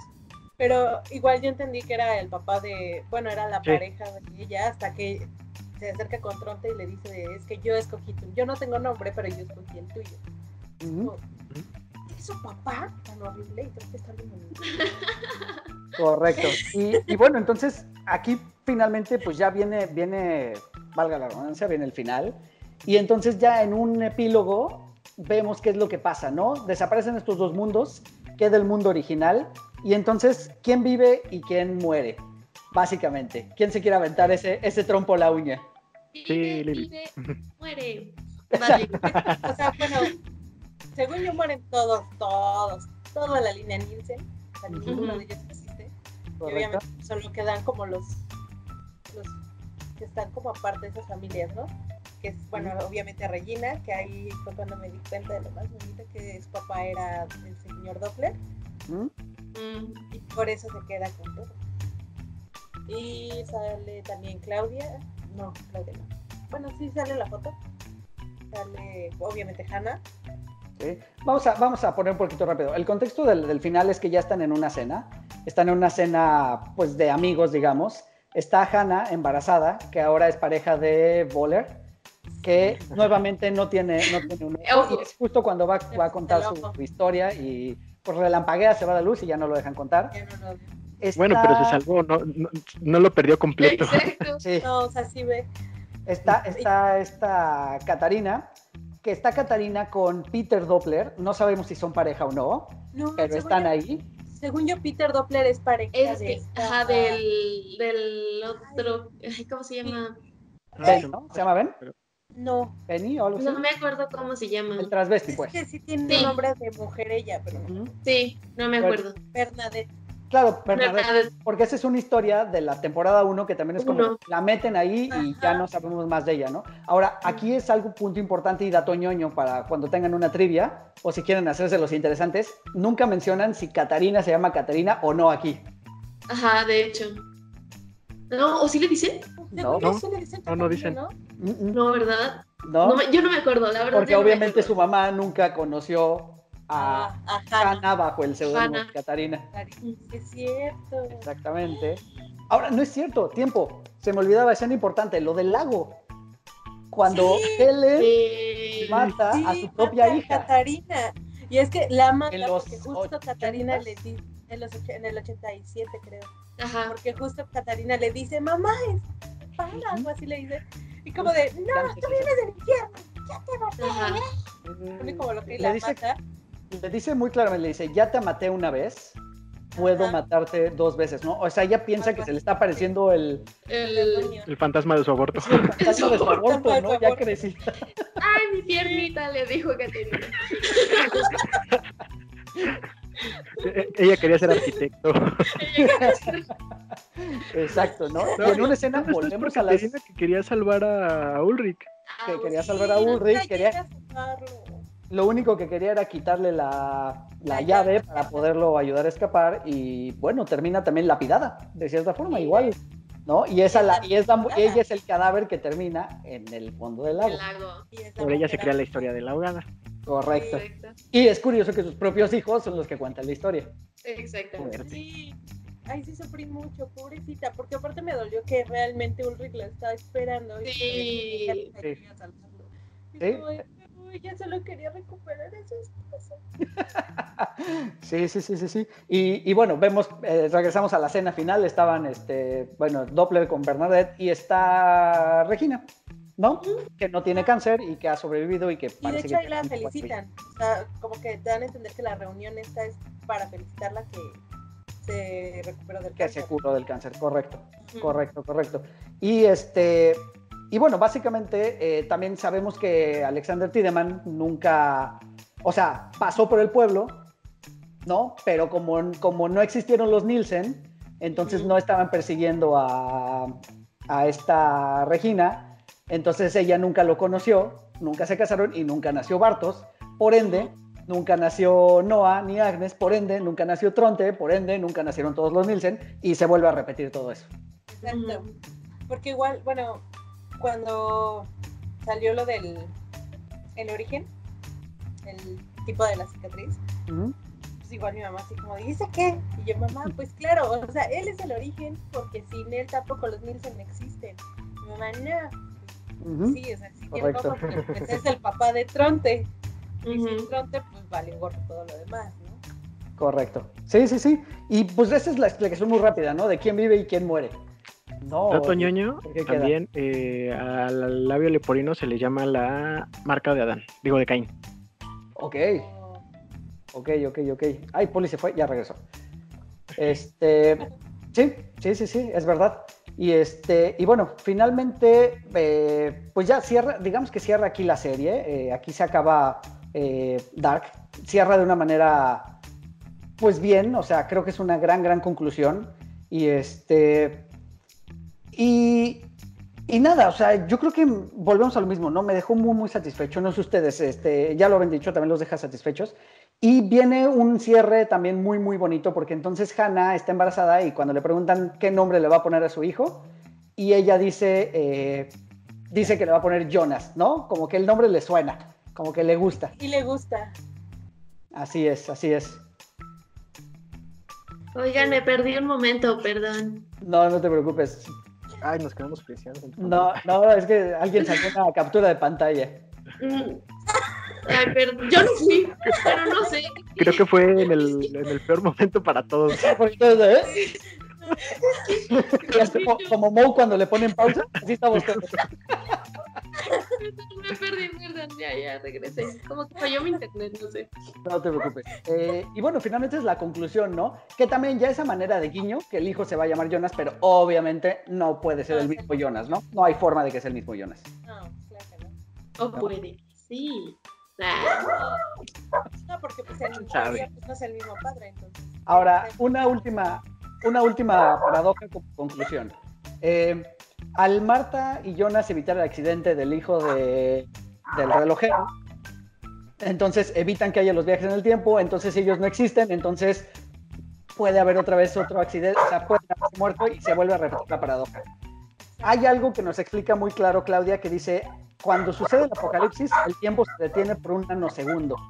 ¿no? Entonces creo que toman esa justificación muy rápido para evitar que esta paradoja exista, ¿no? Es de, no nos molesten más, no nos hablen en conferencias los ñoños de, esa es la etcétera, que aquí se acaba, ¿no? No hay más, no se va a repetir. No, pero es que es un evento cuántico. De hecho, por eso la división de las Martas y de los Jonas. O sea, hay la Marta que. Ah, bueno, otra cosa que no dijiste: que eh, este Adam sacrifica a Marta, a una Marta. Este, hay. Porque a fuerza Adam tiene que sacrificar a una Marta y otra Marta tiene que ir a llevar a Jonas a su mundo. Y es, es la, la- la Marta que rescata a Bartos y la Marta que se lleva a Jonas. Y ahí está el Jonas que se lleva a Marta y el Jonas que se queda a convertirse en Adán. Y esa- ese mismo Claro. espacio de tiempo lo usan para transferirse al otro mundo. Porque solamente en ese hueco pueden pasarse entre mundos, al parecer. Claro, sí, es verdad. Sí, no, no, lo justifican muy bien. O sea, en realidad no, no dejan nada a la interpretación. O sea, no son Christopher Nolan. No le quieren hacer a la No, este, nada. payasada. Este, es, se acaba y se acaba, ¿no? No pueden, no quieren hacer el tenent. Exacto, tal cual. Salvo lo del ojo de Boller, es lo único. ujú. Que yo Nada más. en un momento, cuando están viendo qué onda con lo de Townhouse, o sea, yo pensé que igual no salvaban a su hijo, sino que iban y lo mataban a él. Ok. Eso está muy. Que era la idea, o sea, que lo iban a matar a él para... Para evitar que este creara. de- Ajá. pues, digamos que era un plan B. Podría haber sido un plan B. Sí, hubiera funcionado, pero es más. Hubiera sido como, como escena de Ricky Morty acá de los este viaje, de los guardianes del tiempo, así no te metas con el tiempo No y le se ponen a con- golpearlo. Exactamente. Así es, así es, así es.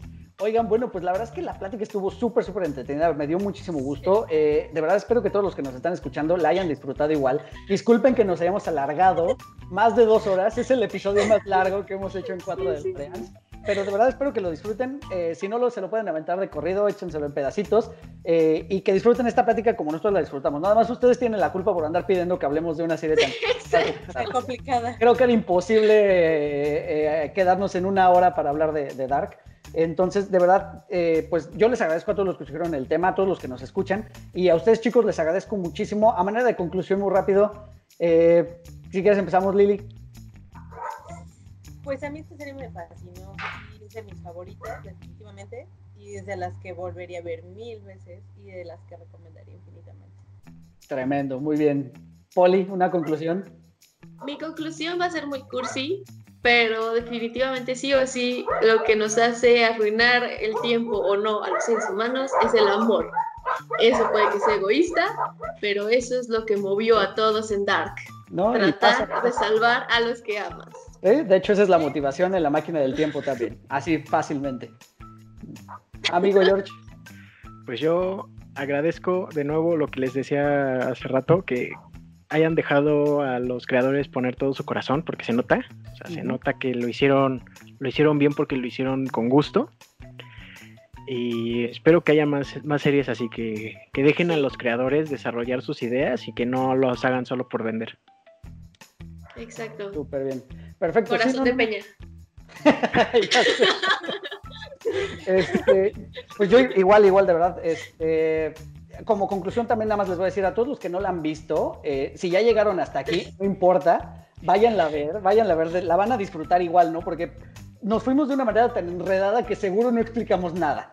¿No? Además se nos fueron muchos detalles Se importantes. nos fueron muchos detalles importantes. Si se nos fueron cosas importantes, póngalas aquí abajo en los comentarios y vamos a discutirlas cuando salga este episodio en los comentarios de YouTube o en el, en el grupo de Facebook. Y, este, y vamos a hablar de, hablar de ello. Chicos, de verdad, muchísimas gracias por su tiempo, por estas más de dos horas de, de charla. La verdad, estuvo muy, muy divertido, la pasé muy bien. Espero que también ustedes la hayan disfrutado. Y este, pues por último, sus, sus redes sociales, eh, para concluir este episodio, ya saben. Lili, ¿cómo te encontramos en redes sociales? Pues yo en todas las redes estoy como Lily San. Perfecto, ahí está Lilith para que la sigan, le den likes y le comenten también. Poli. Poli Huerta en todos lados, ya se la sabana. Ahí está Poli Huerta en todas las redes sociales, igual para que le sigan. Y mi amigo George. El, como siempre les digo, no me sigan, yo los sigo a ustedes. Este, pero estoy como arroba cordur48 en Facebook, Instagram y Twitter. Perfecto, buenísimo. Bueno, pues ya saben, yo soy Eric Motelet, arroba Eric Motelet en todas las redes sociales. Sigan las redes de 4 DeLoreans, 4 con número DeLoreans, así como se escucha. Síganse cuidando mucho de la, de la pandemia, de verdad. Espero que estén seguros y que estén tranquilos en casa, que todos sus familiares estén bien. Cuídense de verdad mucho, síganse cuidando y cuídense a otros. No vamos a hacernos responsables, no de cuidarnos solo a nosotros mismos, sino de cuidar también a los demás. Y este y bueno, las redes de 4 DeLoreans ahí están abiertas, el micrófono está, está abierto. Si ustedes, si ustedes quieren venir a platicar, ya saben, me mandan un mensaje por las redes sociales y nos ponemos de acuerdo. Pues muchísimas, muchísimas gracias chicos. De nuevo, muchísimas gracias por el tiempo. Muchas gracias a todos los que nos escuchan. Eh, de verdad, un, un, agradecimiento para todos y nos escuchamos el próximo martes. Sí. Bye. Adiós a todos. Pueden encontrar a 4 DeLoreans en Spotify, iTunes y YouTube. Conducción y concepto, Eric Motelet. Voz en off, Poli Huerta. Sigan escuchando 4 DeLoreans porque el próximo martes voy a enviarlos de vuelta al futuro.